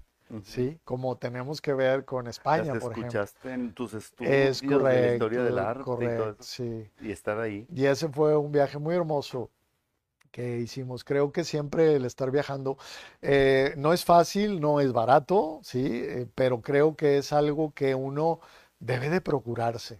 Sí, Para porque- mí es bien importante, gracias. Es bien importante como inspiración. ¿Qué tipazo es el maestro Hernán Galindo? Gracias. Que no pierdan la oportunidad de hablar de las obras que ha escrito José Ángel Campos. Gracias, Chanqui. Gracias. Es José Ángel Caballero, no es Campos, ¿no? Pues, Pues, hemos hablado de, de es que algunas. sí, es que ahorita estábamos viendo el lado humano de Hernán. Siempre se mete el teatro. Es inevitable dejar de hablar de teatro, pero ahorita Claro. nos enfocamos un poquito a, a tu forma de pensar. ¿Era Caballero. Sí. Ok, José Ángel Sí. Caballero. ok. Bueno, pues es que hay muchas. Siempre hablamos de, de- de- así como que las imprescindibles que son como Genesio, en la Sí. cual también estuviste, Ajá. un año en una sala de fundidora, la sala sopladores, pasando fríos, pasando calores, Nave soplador. 50 personas en el reparto, Llegamos a ser 65. 65. Y estuvimos 11 meses en cartelera de viernes a domingo. Algo verdaderamente titánico, y- pero algo, este, pues, extraordinario. Lo que hiciste en Chiapas. Sí. Ah, bueno, Palenque Rojo. Palenque Rojo. Palenque Rojo. Hay dos obras en mi vida que son las que han tenido más representaciones. Palenque Rojo, en eh, un espectáculo sobre una leyenda maya y el Popol Vuh, que ahí yo hice el texto, pero que Irán Marina, un productor, eh, le echó muchas ganas al espectáculo y fue de verdad eh, eh, una maravilla visual. Era contado por medio de danza principalmente. Y aquí vino al Arte Fest. Y la otra obra que más representaciones ha tenido en mi vida es la dirección de Claudio Receso, que es toda una etapa de nuestras vidas. La primera, Sí. la, la, bueno, la segunda, la, La segunda. primera fue en el Odeón. La primera fue en el Teatro Dion, que no sé cuántas funciones serían, pero no fueron pocas, ¿no? Digo, para el Casi estándar del foro y Como todo eso. 200 o 300. Y, pero ¿cuántas fueron de nuestra primera Claudio Receso? 1750. 1750. Bueno, ah, bueno, pues que es una comedia que tiene todos los, primero que tiene todos los elementos necesarios de una, de una comedia. Estas vueltas de tuerca continuas, Pero la gente no sabe que al principio estaba con muchos tintes melodramáticos que con el paso del tiempo dice Hernán, y si le hacemos de comedia, la, la- de la- risa loca, aguantan, órale, y la redirigiste. Sí, ya que ya cuando entró acordaba. Chucho Cuellar, ya no me acordaba de eso, sí, sí, sí. dijiste, vamos a quitarle los Sí, momentos porque las, las melodramáticos. primeras 100 funciones fueron como raras, Sí, con Javier La- Sancho. sí, Estaba padre la historia, pero le faltaba pero lo que la pum, gente fue, quería. fue un boom. Y Fue al un boom, entrar ¿no? Chucho, que venía de Luto, Flores y Tamales, Claro. Diste todo el giro de comedia, dices, pero se aguantan. Sí. Y la volviste a dirigir en una semana. Mira, no me acordaba de eso. Sí. Y fue donde empezó la avalancha de recomendaciones. Ya, bueno, eh, de, de eso se trata el teatro. El teatro es, este, pregúntame en Broadway cuántas funciones en gira hacen primero, cuántas canciones quitan, cuántas ponen, ¿Cuántos cuántas cortan, cuánto editan, cuánto- ¿Cuántos musicales totalmente Claro. producidos los suspenden? todo es experimental ya para cuando llega a Broadway y, to- y como quiera truena, ¿no? Entonces no hay, no hay una receta. Eduardo Marroquín dice, ambos son maestros de maestros. Saludos. Gracias, Gracias. qué amable. Su, eh, saludos súper talentoso. Graciela, Graciela. Saludos maestros, fuerte abrazo a ambos. Jan Caballero, Allá Caballero. que acaba de estar contigo en video. Sí, es correcto, es correcto. Actuar una obra es una compleja experiencia. Escribir y dirigir creo mucho más. ¿Te gustaría escribir un libro sobre ti y tu experiencia? Abajo y arriba del escenario. Abrazos a ambos. Cristian Alejandro. Gra- Gracias. Ah, déjame contestar eso antes de que se, antes de que se me pase. Sí. Mira, un libro sobre mí, yo creo que no lo tengo que escribir yo. Este, Sí. eh, y, y bueno, este, eh, ¿qué, qué te puedo decir? Eh, yo creo, me en- mm, sí me gustaría contar, vamos, de, de, de que sucediera un libro sobre mí, yo me importaría que fuera prácticamente un libro didáctico en el sentido de que pueda dejar algo a los, a los jóvenes que hoy hacen teatro, ¿no? Y ahí yo creo que estaría, obviamente, no solo incluido yo, sino todos los que, los que han estado antes y, y los, que, los que han estado, ¿no? Eh, que, que, de alguna manera fuera un libro eh, productivo, ¿sí? Pues uno biográfico y otro didáctico. bueno, hay que, el que se lo quiera chutar. Sí. Pero déjame decirte algo porque esto es algo que quiero compartir, que, que, tengo que contarles que pocas personas saben. Fíjate que un sueño muy grande para mí ha sido ser novelista. Yo leo mucho y yo siempre he querido escribir una novela, ¿sí? Y, siempre me he dedicado a la dramaturgia, pero, pero en el 2013 decidí empezar a hacerlo y eh, tomé como referencia la obra Círculos en el Jardín y es como la semillita de dos novelas que ya escri escribí que me, que me, han costado los últimos siete años. Eh, la empecé en el 13, la terminé, las terminé en el 20. El entrar al mundo editorial es eh, dificilísimo, es, es algo muy complejo pero es algo que, eh, bueno, les comparto que esa, esa novela eh, la hice una tetralogía, la dividí en cuatro para que fuera un tanto más accesible, sobre todo para los tiempos de hoy, ¿no? Y, y, y, se llama Espectros en el Jardín, así se llama, Espectros en el Jardín. Y son cuatro, son cuatro novelas cortas, por así decirlo, pero en realidad es, es una grande, ¿no? Y yo espero que un día eso salga a la luz, porque es algo que me gustaría muchísimo compartir. Yo recuerdo que te estaba escribiendo algo enorme. Hace mucho. Hace mucho. Era ciencia ficción. sí. Yo amaba la ciencia ficción en una Basado etapa de mi vida. como en Azteca. Eh, eh, pues seguramente estaba influenciado por Azteca, que fue un libro Sí. que me gustó mucho, pero no, eran, eran una serie de, de cuentos de ciencia ficción encadenados. Y, y pues yo... llevabas un buen Sí, claro. escrito. Bueno, eso fue yo creo que el ensayo Sí. para Espectros en el Jardín, entonces espero que yo podría decir que es mi, mi ópera prima como novela y no sé si escriba otra novela, pero es algo que me gustaría mucho compartir. Ojalá que un día lo pueda hacer. Hermosos recuerdos en mi corazón de los dos. Mm. Lolita Moreno. Ah, qué hermosa, igualmente. Mucho. Saludos y felicidades a los dos. Que hable de Desiré Ah, y cuando mira. vuelve, Óscar Acosta. Ay, querida Oscar, la he visto un montón de veces. Es fan, es fan. Fíjate que, fíjate, fíjate que eh, ah, ya abierta Casa Musa, bueno, para quienes no sepan, Casa Musa es un espacio de teatro íntimo para 50 espectadores y, y tenemos seis años con él, que una vez que yo regresaba de México, me di cuenta que en Casa Musa, hace como tres años, o quizá un poquito más, nos hacía falta una, una historia de, de pareja, ¿no? Una historia de, de, amor, un, romance. Y Vicky de la Piedra, que tú sabes que ha sido mi socia desde, desde hace muchos años, yo creo que ya son 20 años más o menos, y que está con nosotros en Casa Musa como productora, ah, me había contado una historia, una historia sobre, sobre un riñón y, y- y una pareja de, o un trío más bien de enamorados. Y, y bueno, yo esa historia pensaba escribirla de otra manera. Y cuando, cuando regresé con esta conciencia de que necesitábamos una obra de pareja en Casa Musa, le encontré lugar a este riñón, ¿sí? Y además encontré lugar para hacer un- una especie de homenaje a los musicales más famosos de Broadway de los últimos 20 años, ¿sí?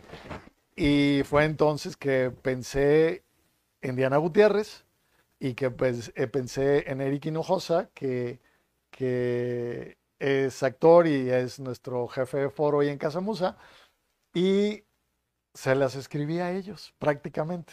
Yo le hablé a Diana y le dije, Diana, dime qué musicales te gustaría cantar. Y entonces ella sin saber me los dijo. Bueno, pero ¿qué es Desiree? Bueno, la, la, la comedia realmente se llama El helado corazón de Desiree. Y es una historia de amor donde chico conoce chica, pero esta chica es absolutamente inusual, extraordinaria, fuera de concepto, anti todo, pero en una manera positiva, ¿sí? Y que, bueno, no puedo spoilear. Con una historia Sí. profunda. Una historia muy profunda finalmente. ¿no? Que te lleva por el territorio de la risa y que de pronto, como a mí me gusta mucho hacerlo, como en Muñecas de Arcadia, por ejemplo, hay twist que te llegan a tocar el corazón, Sí. ¿verdad? Sí. Muñecas de Sí, Arcadia. Te ríes los primeros tres cuartas partes y quizá lloras un poquito al final. ¿verdad? Así como las chicas Almodóvar, ¿cuáles son las chicas Galindo? Ah, qué pregunta tan comprometedora. Bueno, voy a hablar de cierta edad. Pues No, mira, te- todas. Te, voy a decir dos de Incluido yo. dos de la- Renan, tú eres chico, chico Galindo, chico Galindo. Pero es que bueno, que lo sepan todos, esta terminología, este, acá entre nos, pues existe desde hace tiempo, ¿no? chi- chicas Galindo y chicos Galindo. Este, bueno, este, eh, de, de, de la, de la Ciudad de México, este, tanto Silvia Pasquel como Isaura Espinosa, ¿no? Son, son las chicas Galindo, ellas ya se lo han discutido. Tratan de pelear. Es correcto. Y bueno, aquí, aquí en, en Monterrey, yo creo que ha habido cuatro esenciales en mi vida teatral, ¿sí? Eh, la primera de ellas, cronológicamente hablando, por todo el tiempo que hemos hecho teatro, pues es Ofelia Redondo, que alguna vez Enrique Fernández dijo que era como mi alter ego, ¿no? Que ahí Sí. estaba siempre. Bueno, Ofelia Redondo, sí. Vicky de la Piedra, por supuesto, que ha sido una cómplice, además de ser actriz. eh, ah, está también eh, Claudia Marín, que, que también ha sido eh, esencial en lo, en lo, en lo que hacemos, ¿no? Hay muchas mujeres verdaderamente, porque te podría decir que Rosalbe Guía como directora también lo ha sido. Pero últimamente eh, mucho he hecho teatro con Mónica Muruato, aunque yo no la he dirigido directamente, pero, pero ha estado en nuestras producciones. Yo creo que es una estupenda actriz. Y también, eh, Lupita. eh, también de las, de las nuevas, este, de las nuevas, por así decir, Claudia, Claudia, este, que está, pre- Claudia Zapata, que está precisamente con Lupita Treviño que ha sido Lupita Treviño también, pues eh, eh, una chica Galindo, de, pues, de- fue la primera chica Galindo, ¿no? Sí. Entonces, todas ellas, y disculpen omisiones, eh, creo que Es comprensible. es comprensible, pero, pero Diana Gutiérrez, por ejemplo, yo la dirigí en, en, en, en, um, La novicia rebelde, que hizo un María. papel extraordinario en María, y ahora con, con Desiree, pues también es chica Galindo, ¿no? Creo que, que, Qué padre. que, que todas ellas, eh, tanto Ofelia como, como Vicky y como Lupita, me han acompañado toda la vida. Sí. Y, y- y Claudia Marín también entró. Yo creo que ellas cuatro, yo creo que ellas cuatro son las que han hecho más teatro conmigo. Fíjate qué padre pregunta de Aleida Valle. ¿Quién te ha tomado más trabajo dirigir? Wow. Varias. Híjole. Pero siempre aprendiendo. Siempre aprendiendo. Y la quiero mucho. Y Alberto Benita lo sabe. Pero este, Lucila Mariscal. Que, que Lucila Mariscal es una señorona del escenario, ¿eh? Maneja, maneja al público de una manera extraordinaria, ¿no? Y yo decía, esta es una escuela para mí. Pero ella, como, como una gran actriz también, y también de la improvisación, pues ella toma sus propios derroteros, sus propios caminos en ese momento, ¿verdad? Sí, eh, eh, toma, toma así como, como sus decisiones ahí. Y entonces eh, dirigirle algo, algo que sea absoluto es imposible. Sí. Pero no sé si, si tú sepas, por ejemplo, que Lucila Mariscal fue alumna de Bellas Artes y ella hizo el Gran Teatro Universal, hizo a Molière, hizo a Shakespeare, hizo tragedias griegas y todo. Y un día decidió hacer eh, su comedia, ¿no? Su, y muy bien. No fue fácil, pero sí de gran aprendizaje y finalmente muy armónico todo. ¿Y Anabel Ferreira? Anabel Ferreira, eh, de- de maravillosa ella, eh, difícil porque, porque no sé si tiene, bueno, ahora se ha convertido en una actriz mucho más poderosa con el cine que ha hecho, ¿no? Sí, sí. Ah, pero en aquel entonces, en aquella comedia de Todos quieren con conmigo, Anabel. pe- El show sí, de Anabel. el show de Anabel en aquellas épocas, yo sentí que era una actriz sin una escuela definida de actuación. Y eso es como estar capoteando así, ¿verdad? Ahora te voy a decir mi gran experiencia con una actriz, pues con Ofelia Gilmay, por supuesto, ¿verdad? Una señorona, ¿no? Cuando hicimos Los árboles mueren de pie, eh, llegó a Monterrey y yo creo que ensayó una semana y luego se enfermó y estaba en el hotel. Y nuestra querida Emma Mirtala nos ayudó a seguir con la obra adelante y hubo un momento decisivo en que, en que eh, o se hacía la obra con Emma Mirtala o se hacía la obra con Ofelia Guilmaín. ¿Por qué? Eh, pues porque no había ido a los ensayos, ¿no? Eh, de verdad que llegó a ser, antes de que estuviera Emma Mirtala en el proyecto, llegó a ser tan estresante la situación porque íbamos a inaugurar el Teatro de Convex prácticamente. Con esta producción, tú te acuerdas que era grandiosa, Sí, toda la casa en escena que daba vuelta y todo. Entonces, eh, hubo un momento de decisión muy tremendo en el que me dejaban a mí la responsabilidad de decirle a la señora Gilman, muchas gracias, Siempre no. su salud es primero. Hay que también considerar que tenía 83 años en ese Sí, momento. claro. ¿eh? Pero en ese momento llega Jorge Romero, otro personaje del teatro, Otro chico de lindo. otro chico galindo. Y llega Jorge Romero y, y dice, mira, hermano, llegaron los programas de mano. Y entonces yo tenía la cabeza en otro lado porque ya eh, faltaban como 15 días y Ofelia Guilmay no había ensayado. No le había yo trazado el segundo y el tercer acto, que eran tres actos, que los hicimos Los dos, pero- árboles mueren de pie. Sí, los árboles. Bueno, y entonces agarro yo el programa de mano y una de las hojas era Ofelia Guilmaín. Y leo su currículum y digo yo, soy un estúpido si no la dirijo, si me pierdo esta oportunidad. Y entonces en ese momento una llamada del hotel de la señora, voy para allá. Y todo el reparto conmigo, uf, ¿verdad? Pues imagínate, se iba a inaugurar el teatro, era con ella, esa obra, etcétera, etcétera, etcétera. No, y cumplió. Y ella, entonces de pronto ella estaba en escena y alguien daba una opinión y volteaba y decía, como diga el maestro Galindo, no, una señorona, o sea, realmente salió del proceso. eso. Respetuoso de la dirección. Sí, todo, todo. Y bueno, y entonces yo, ella con eh, eh, 83 años de edad, pero con, ¿cuántos quieres? Eh, 75 de experiencia, ¿verdad? Pues eh, ella no creas que hacía lo que quería. Me decía, ¿hacia dónde? Eh, ¿puedo tomar aquí? Y yo le decía, sí, señora, no, señora. Y todo lo acataba. O sea, una gran, una gran actriz. Imagínate. Cero diva. No, no, no, nada, nada, nada. Mira, otra bonita pregunta de Andrea Aguirre. Dinos tu elenco perfecto, con actores y actrices de todos los tiempos, aunque ya no estén con nosotros. Ah, wow. A mí. bueno, tu dependería, elenco perfecto. dependería para qué obra. No, es, hijo, es muy difícil. Bueno, mi elenco perfecto, te voy a decir cuál es.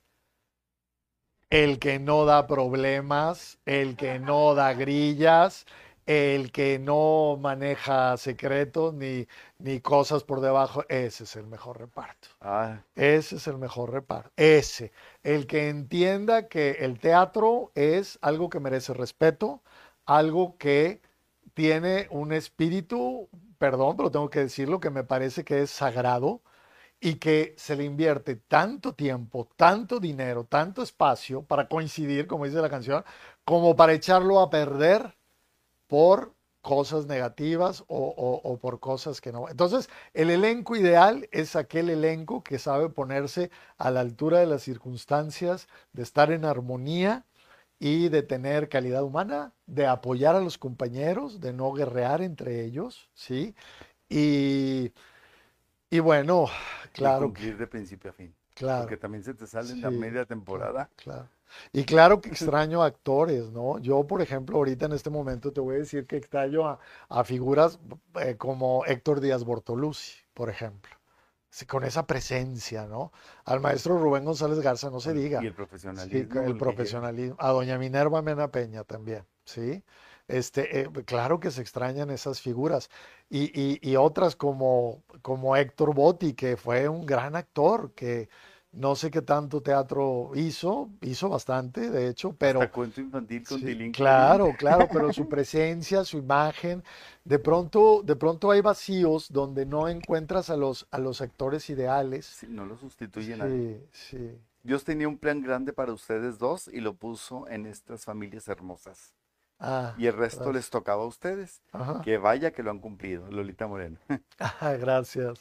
Gracias. Que tengas una noche buena llena de bendiciones para todos. Ah. Que tengan, Aleida Valle. Gracias, Aleida. Felicidades para los dos, Rosa María. Ah, es Rosy Rojas, Ah, Rosy Rojas. porque se pone en Hermosa Face actriz. Ros- Ros- Rosama. Saludos a los más a los más referentes del teatro. Una pregunta para Hernán. ¿Qué actor o actriz, sin importar nacionalidad ni tiempo, le gustaría dirigir? ¿Y qué obra teatral y personaje interpretaría y por qué? Ivancho Esquivel. Ivancho, Órale. hola Ivancho. O- Hola, Ivancho. ¿Qué, qué este, Vamos qué- a ver el plan que tenemos. qué, este, pregunta tan difícil, ¿eh? O sea, el actor ideal, Sí. quiero a Ivancho Esquivel. Ah. Muy el buen actor actor, o por actriz, cierto. sin importar nacionalidad ni tiempo, te gustaría ¿Con qué dirigir, actor me gustaría? Ah, dirigir y en qué obra? uf, uf. Qué, qué profundo, Ivancho.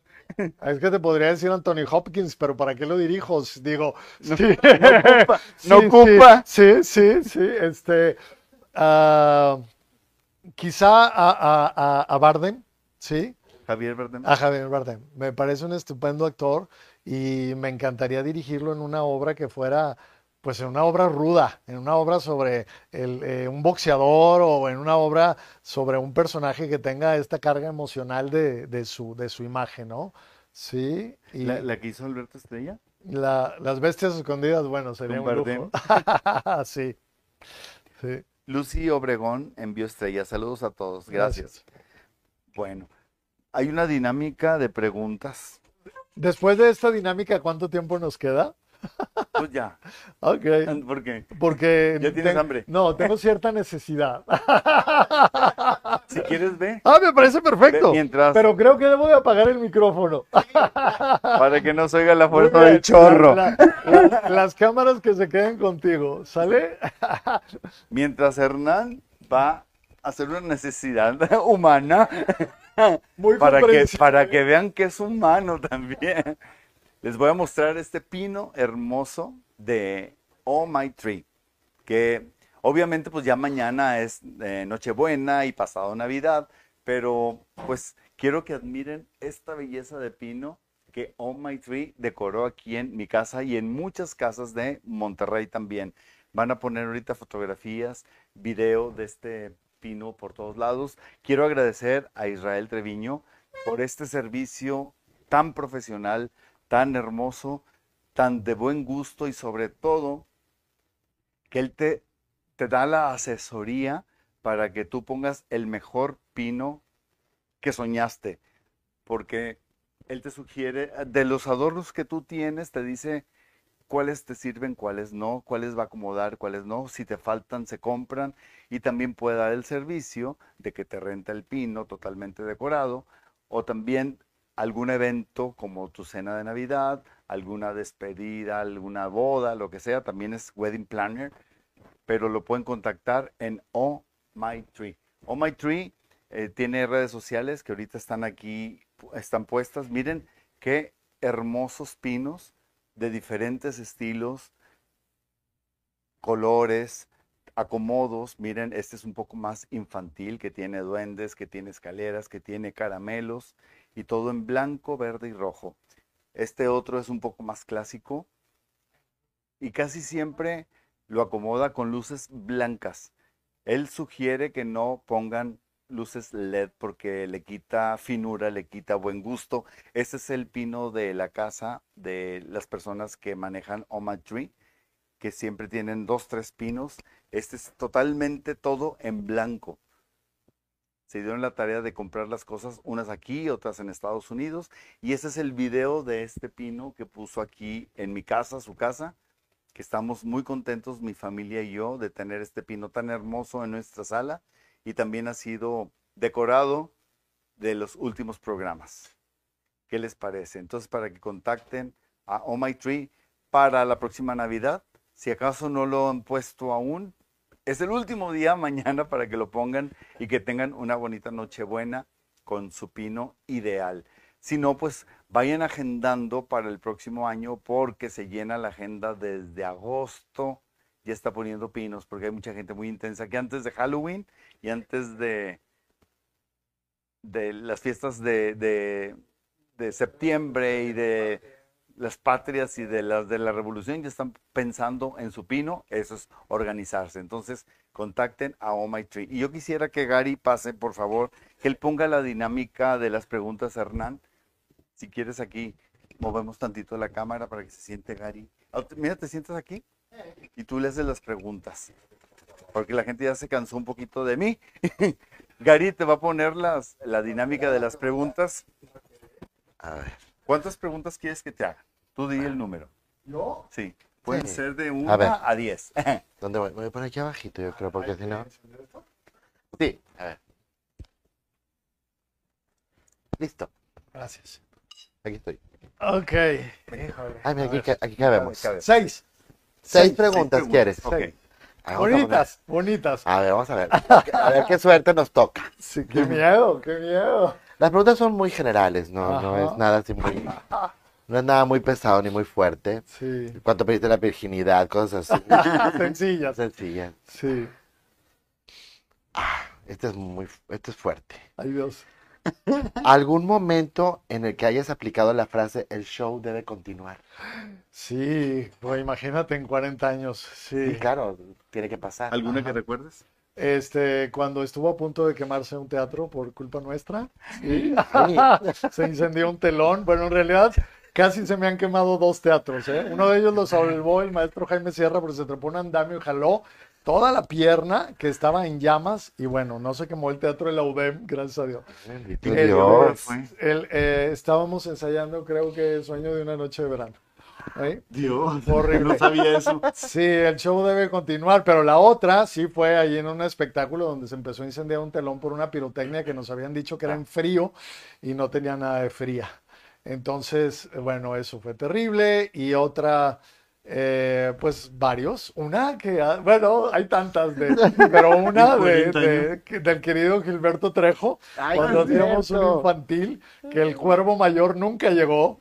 Y Mayela Rodríguez, que es mi prima y actriz, ahí Lo estaba. comentamos antier. No me digas, En casa de. Jenny estaba Gilberto Mayela, Jenny Bueno, la, ella pues se vistió de cuervo y hizo lo que pudo y salvó la función. El show debió continuar. Claro, El show claro. debe continuar. ¿Algún otro? Claro. vamos a- Oh. Menciona algún actor actual al que le darías un consejo y cuál sería. Ay, wow, híjole, yo lo tengo aquí, pero no. Aquí. Aquí, aquí, a nivel nacional, ¿eh? Un actor a nivel nacional, pero, pero no, que yo le daría algún consejo. Sí, consejo. Si no Ah. quieres, no, di- no digas marcas, nomás el consejo. Sí, Entonces, no, hombre, pero. No, sí, que diga. este, que lo diga, queremos sangre. Bueno, Oh, Híjole, wow. Déjame, déjame primero ubicar aquí a. Ah, mam- no, ma- este. Un consejo a Renan Moreno. ay, a ver. A ver. Sigue siendo tan auténtico en el escenario como eres y como persona también. Ay, gracias. Ese es mi consejo. Trataré. Es un lindo consejo. Ok, bueno. ¿A quién dirigirías en Ecus? En el personaje del muchacho. ¿Tiene una segunda intención esa pregunta? No, Dirigiría este. no, eso, no, eso es fácil. Sí. Eso es fácil. Yo creo que es, es más, es más Sí. fácil. ¿A quién me gustaría ver encuerado? Pero no. ¿A quién sería para dirigir en ese personaje? Eh, de Monterrey, de... Aquí, como en la otra pregunta, yo pienso que es más bien el, person- el actor ideal para ti, que se te hace que sería el bueno para el personaje de el Ecos. personaje de Ecos. Bueno, a nivel mundial... Harry hay- Potter ya Ah, sí, sí. claro. Eh, Hay una serie ahorita que se llama eh, Catalina la Grande, la reina Catalina. El, el, el, el, el, este, el, el marido, pues, el hijo de Pedro el Grande. ¿Cómo se llama ese actor? ¿No lo sabe? No lo he visto. Ese es muy bueno. Ese estaría muy En bien Ecos. en Ecos. En Ecos. Alguien- Ahorita- sí, yo ahorita creo no- que ahorita tiene- sale de internet, ya el Sí, productor claro. está. ¿Ya viste, Ya la, lo está ¿Ya buscando. viste la serie The Great? No, Ah, ¿sobre quién? ¿Sobre quién es? Es de Rusia. Ah, Ah, ok, Te va a encantar. ya. Váyanla, The Great. Creo que él estaría muy bien. Ahora, este, pero si hablamos de aquí de Monterrey, mm, también hay muchos muy buenos, hay Claro. actores jóvenes muy buenos, sí. sí, Bueno, hay- muchos, sí. Van tres. Hay, hay promesas. No las he contestado muy bien. Jason, ¿qué? Jason, Jason Clark Clark se llama. Jason Clark. Ah, eh, Este, este es, Mono. este es sobre, sobre, sobre ti. ¿Prefieres el orden o el caos? Ah, pues, eh, no, yo creo que el orden. Sí. Aunque bueno, Du- Dudaste. dudé. No, es que, mira, ahí te va. Prefiero el orden en la vida cotidiana Sí. y el caos en la vida eh, eh, creativa y artística. Sí. En ese sentido, inspiracional. Ah, qué padre. Esta pa- es que Sí, sí. Bien así es. Porque si no hay caos, no hay conflicto. O sea, si no, y si no hay conflicto, no hay acción. Sí, ya te iba a decir, ya, ah, yo me acuerdo de, de esta obra. y y se crea el caos muy bien en escena. Claro, sí, que sí, sí. caos. Y le gusta. El caos para la creatividad. Sí, Sí, claro. pero, pero está el orden al final de cuentas, porque tienes que resolver todo. Es que, es que para que exista un caos, necesita este caos haber sido provocado sobre un orden. ¿verdad? Claro. Entonces, y eso es el teatro. El teatro es una situación cotidiana, hay un conflicto y viene el cambio. Sí. ¿sí? Es, es correcto. Sí, porque no se- Como hay- en Mamá lo sabe todo. Sí. O sea, si no lo sabía, se entera. ¿Te guías por la razón o por la pasión? Ay, también qué difícil. Sí, por eso me quedé así como que. Pues yo creo que, que debería de ser más por la razón que por la pasión, pero yo creo que por la pasión. Sí, Yo creo que la Eres mayoría. artista. Eres sí, artista, claro, sí. sí. Sería imposible negarlo. Sí, sí. ¿Cuántos llevamos? correcto. Cinco. Llevamos cinco. Falta una. Falta una. No. Están padres. Sí, están bonitas. ¿Quién las creó? Ahí entre los dos. Los dos productores. Entre Jorge y Gary. Ah, esto es muy actual. Ok. Teatro en línea. ¿A favor o en contra? Ah, a favor durante la pandemia. Sí. Ah, ya después sería un abuso. Es correcto. Sí, a favor durante la pandemia. No, y te Ay, ay, bien, hiciste muy sí, padres Sí, claro, sí, sí, sí. no- nos ha tocado ver algunas y, y sí las hemos disfrutado mucho. Claro. Hemos visto otros intentos, pero no, no tuyos. Bueno, Las tuyas están muy padres, nos han gustado Gracias. mucho. Eh, Es que es muy importante. Eh, Lamentablemente, bueno, ya voy a opinar, perdón. No, no. Lamentablemente, eh, tuvimos la, la- la oportunidad durante esta pandemia de probar, Claro. ¿sí? Y poder ver que no es para todas las obras de teatro eh, una, toma abierta. Claro, Para algunas obras funciona, Sí, para otras funciona muchísimo el juego de cámara, claro. Y eso es lo importante. por la trama. Mira, yo te voy a, a decir algo. Este, eh, en Casa Musa contamos con la fortuna de tener como aliado a Alberto Marcos, que tiene un espacio que se llama Esqua y él es nuestro productor. Entonces pone cuatro o cinco cámaras. Así eh, ya hemos, ya hemos grabado varias. La que no se ha visto es enmascarada, pero ya está también. Ya está, ya está por terminarse Tiene que ser de muy profesional para que se pueda valorar Sí. lo que se pone. Las últimas preguntas o comentarios. Excelente armonía entre compañeros de entre seda y algodón.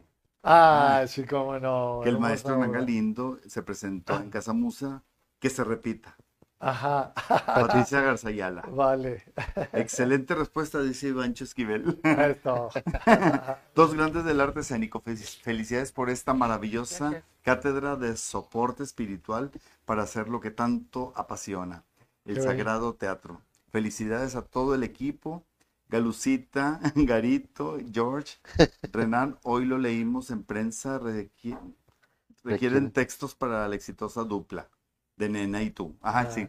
Y quieren que sigamos juntos. Muy bien, claro. La apuesta que siga eh, un texto de Hernán Galindo. Guadalupe Treviño. Ah, qué hermosa. Nos lo aventamos. Buenas noches, un saludo y un abrazo muy grande desde Houston. Les mando también todo mi amor, que la pasen una feliz Navidad. María González. Ok, Saludos, gracias María. Houston. Feliz Navidad por Los allá. quiero, mi admiración y cariño para Hernán Sergio Esquivel. Ay, querido. Checo. Sergio. Esquivel, también parte de la historia del Felicidades, teatro. felicidades. Y pues quiero invitar a toda la gente antes de despedir a Hernán a que vaya a ver Mamá lo sabe todo. Vamos a estar trabajando 25, 26 y 27 y la otra semana 1, 2 y 3 para toda la gente que venga de visita, que son de Monterrey pero viven fuera y vienen a visitar a los familiares o los amigos que, que nos visitan en Monterrey. Vayan a ver esta comedia que ha causado revuelo, que ha gustado mucho y que estamos en temporada después de estar encerrados mucho tiempo. Ahí los esperamos en el Teatro Nena Delgado y los boletos los compran en taquilla o por Arema Ticket. Ir mucho. Muchísimo. Altamente recomendable. Pero este, además de que se van a reír mucho, porque los cuatro están Están muy, muy, muy divertidos, muy simpáticos.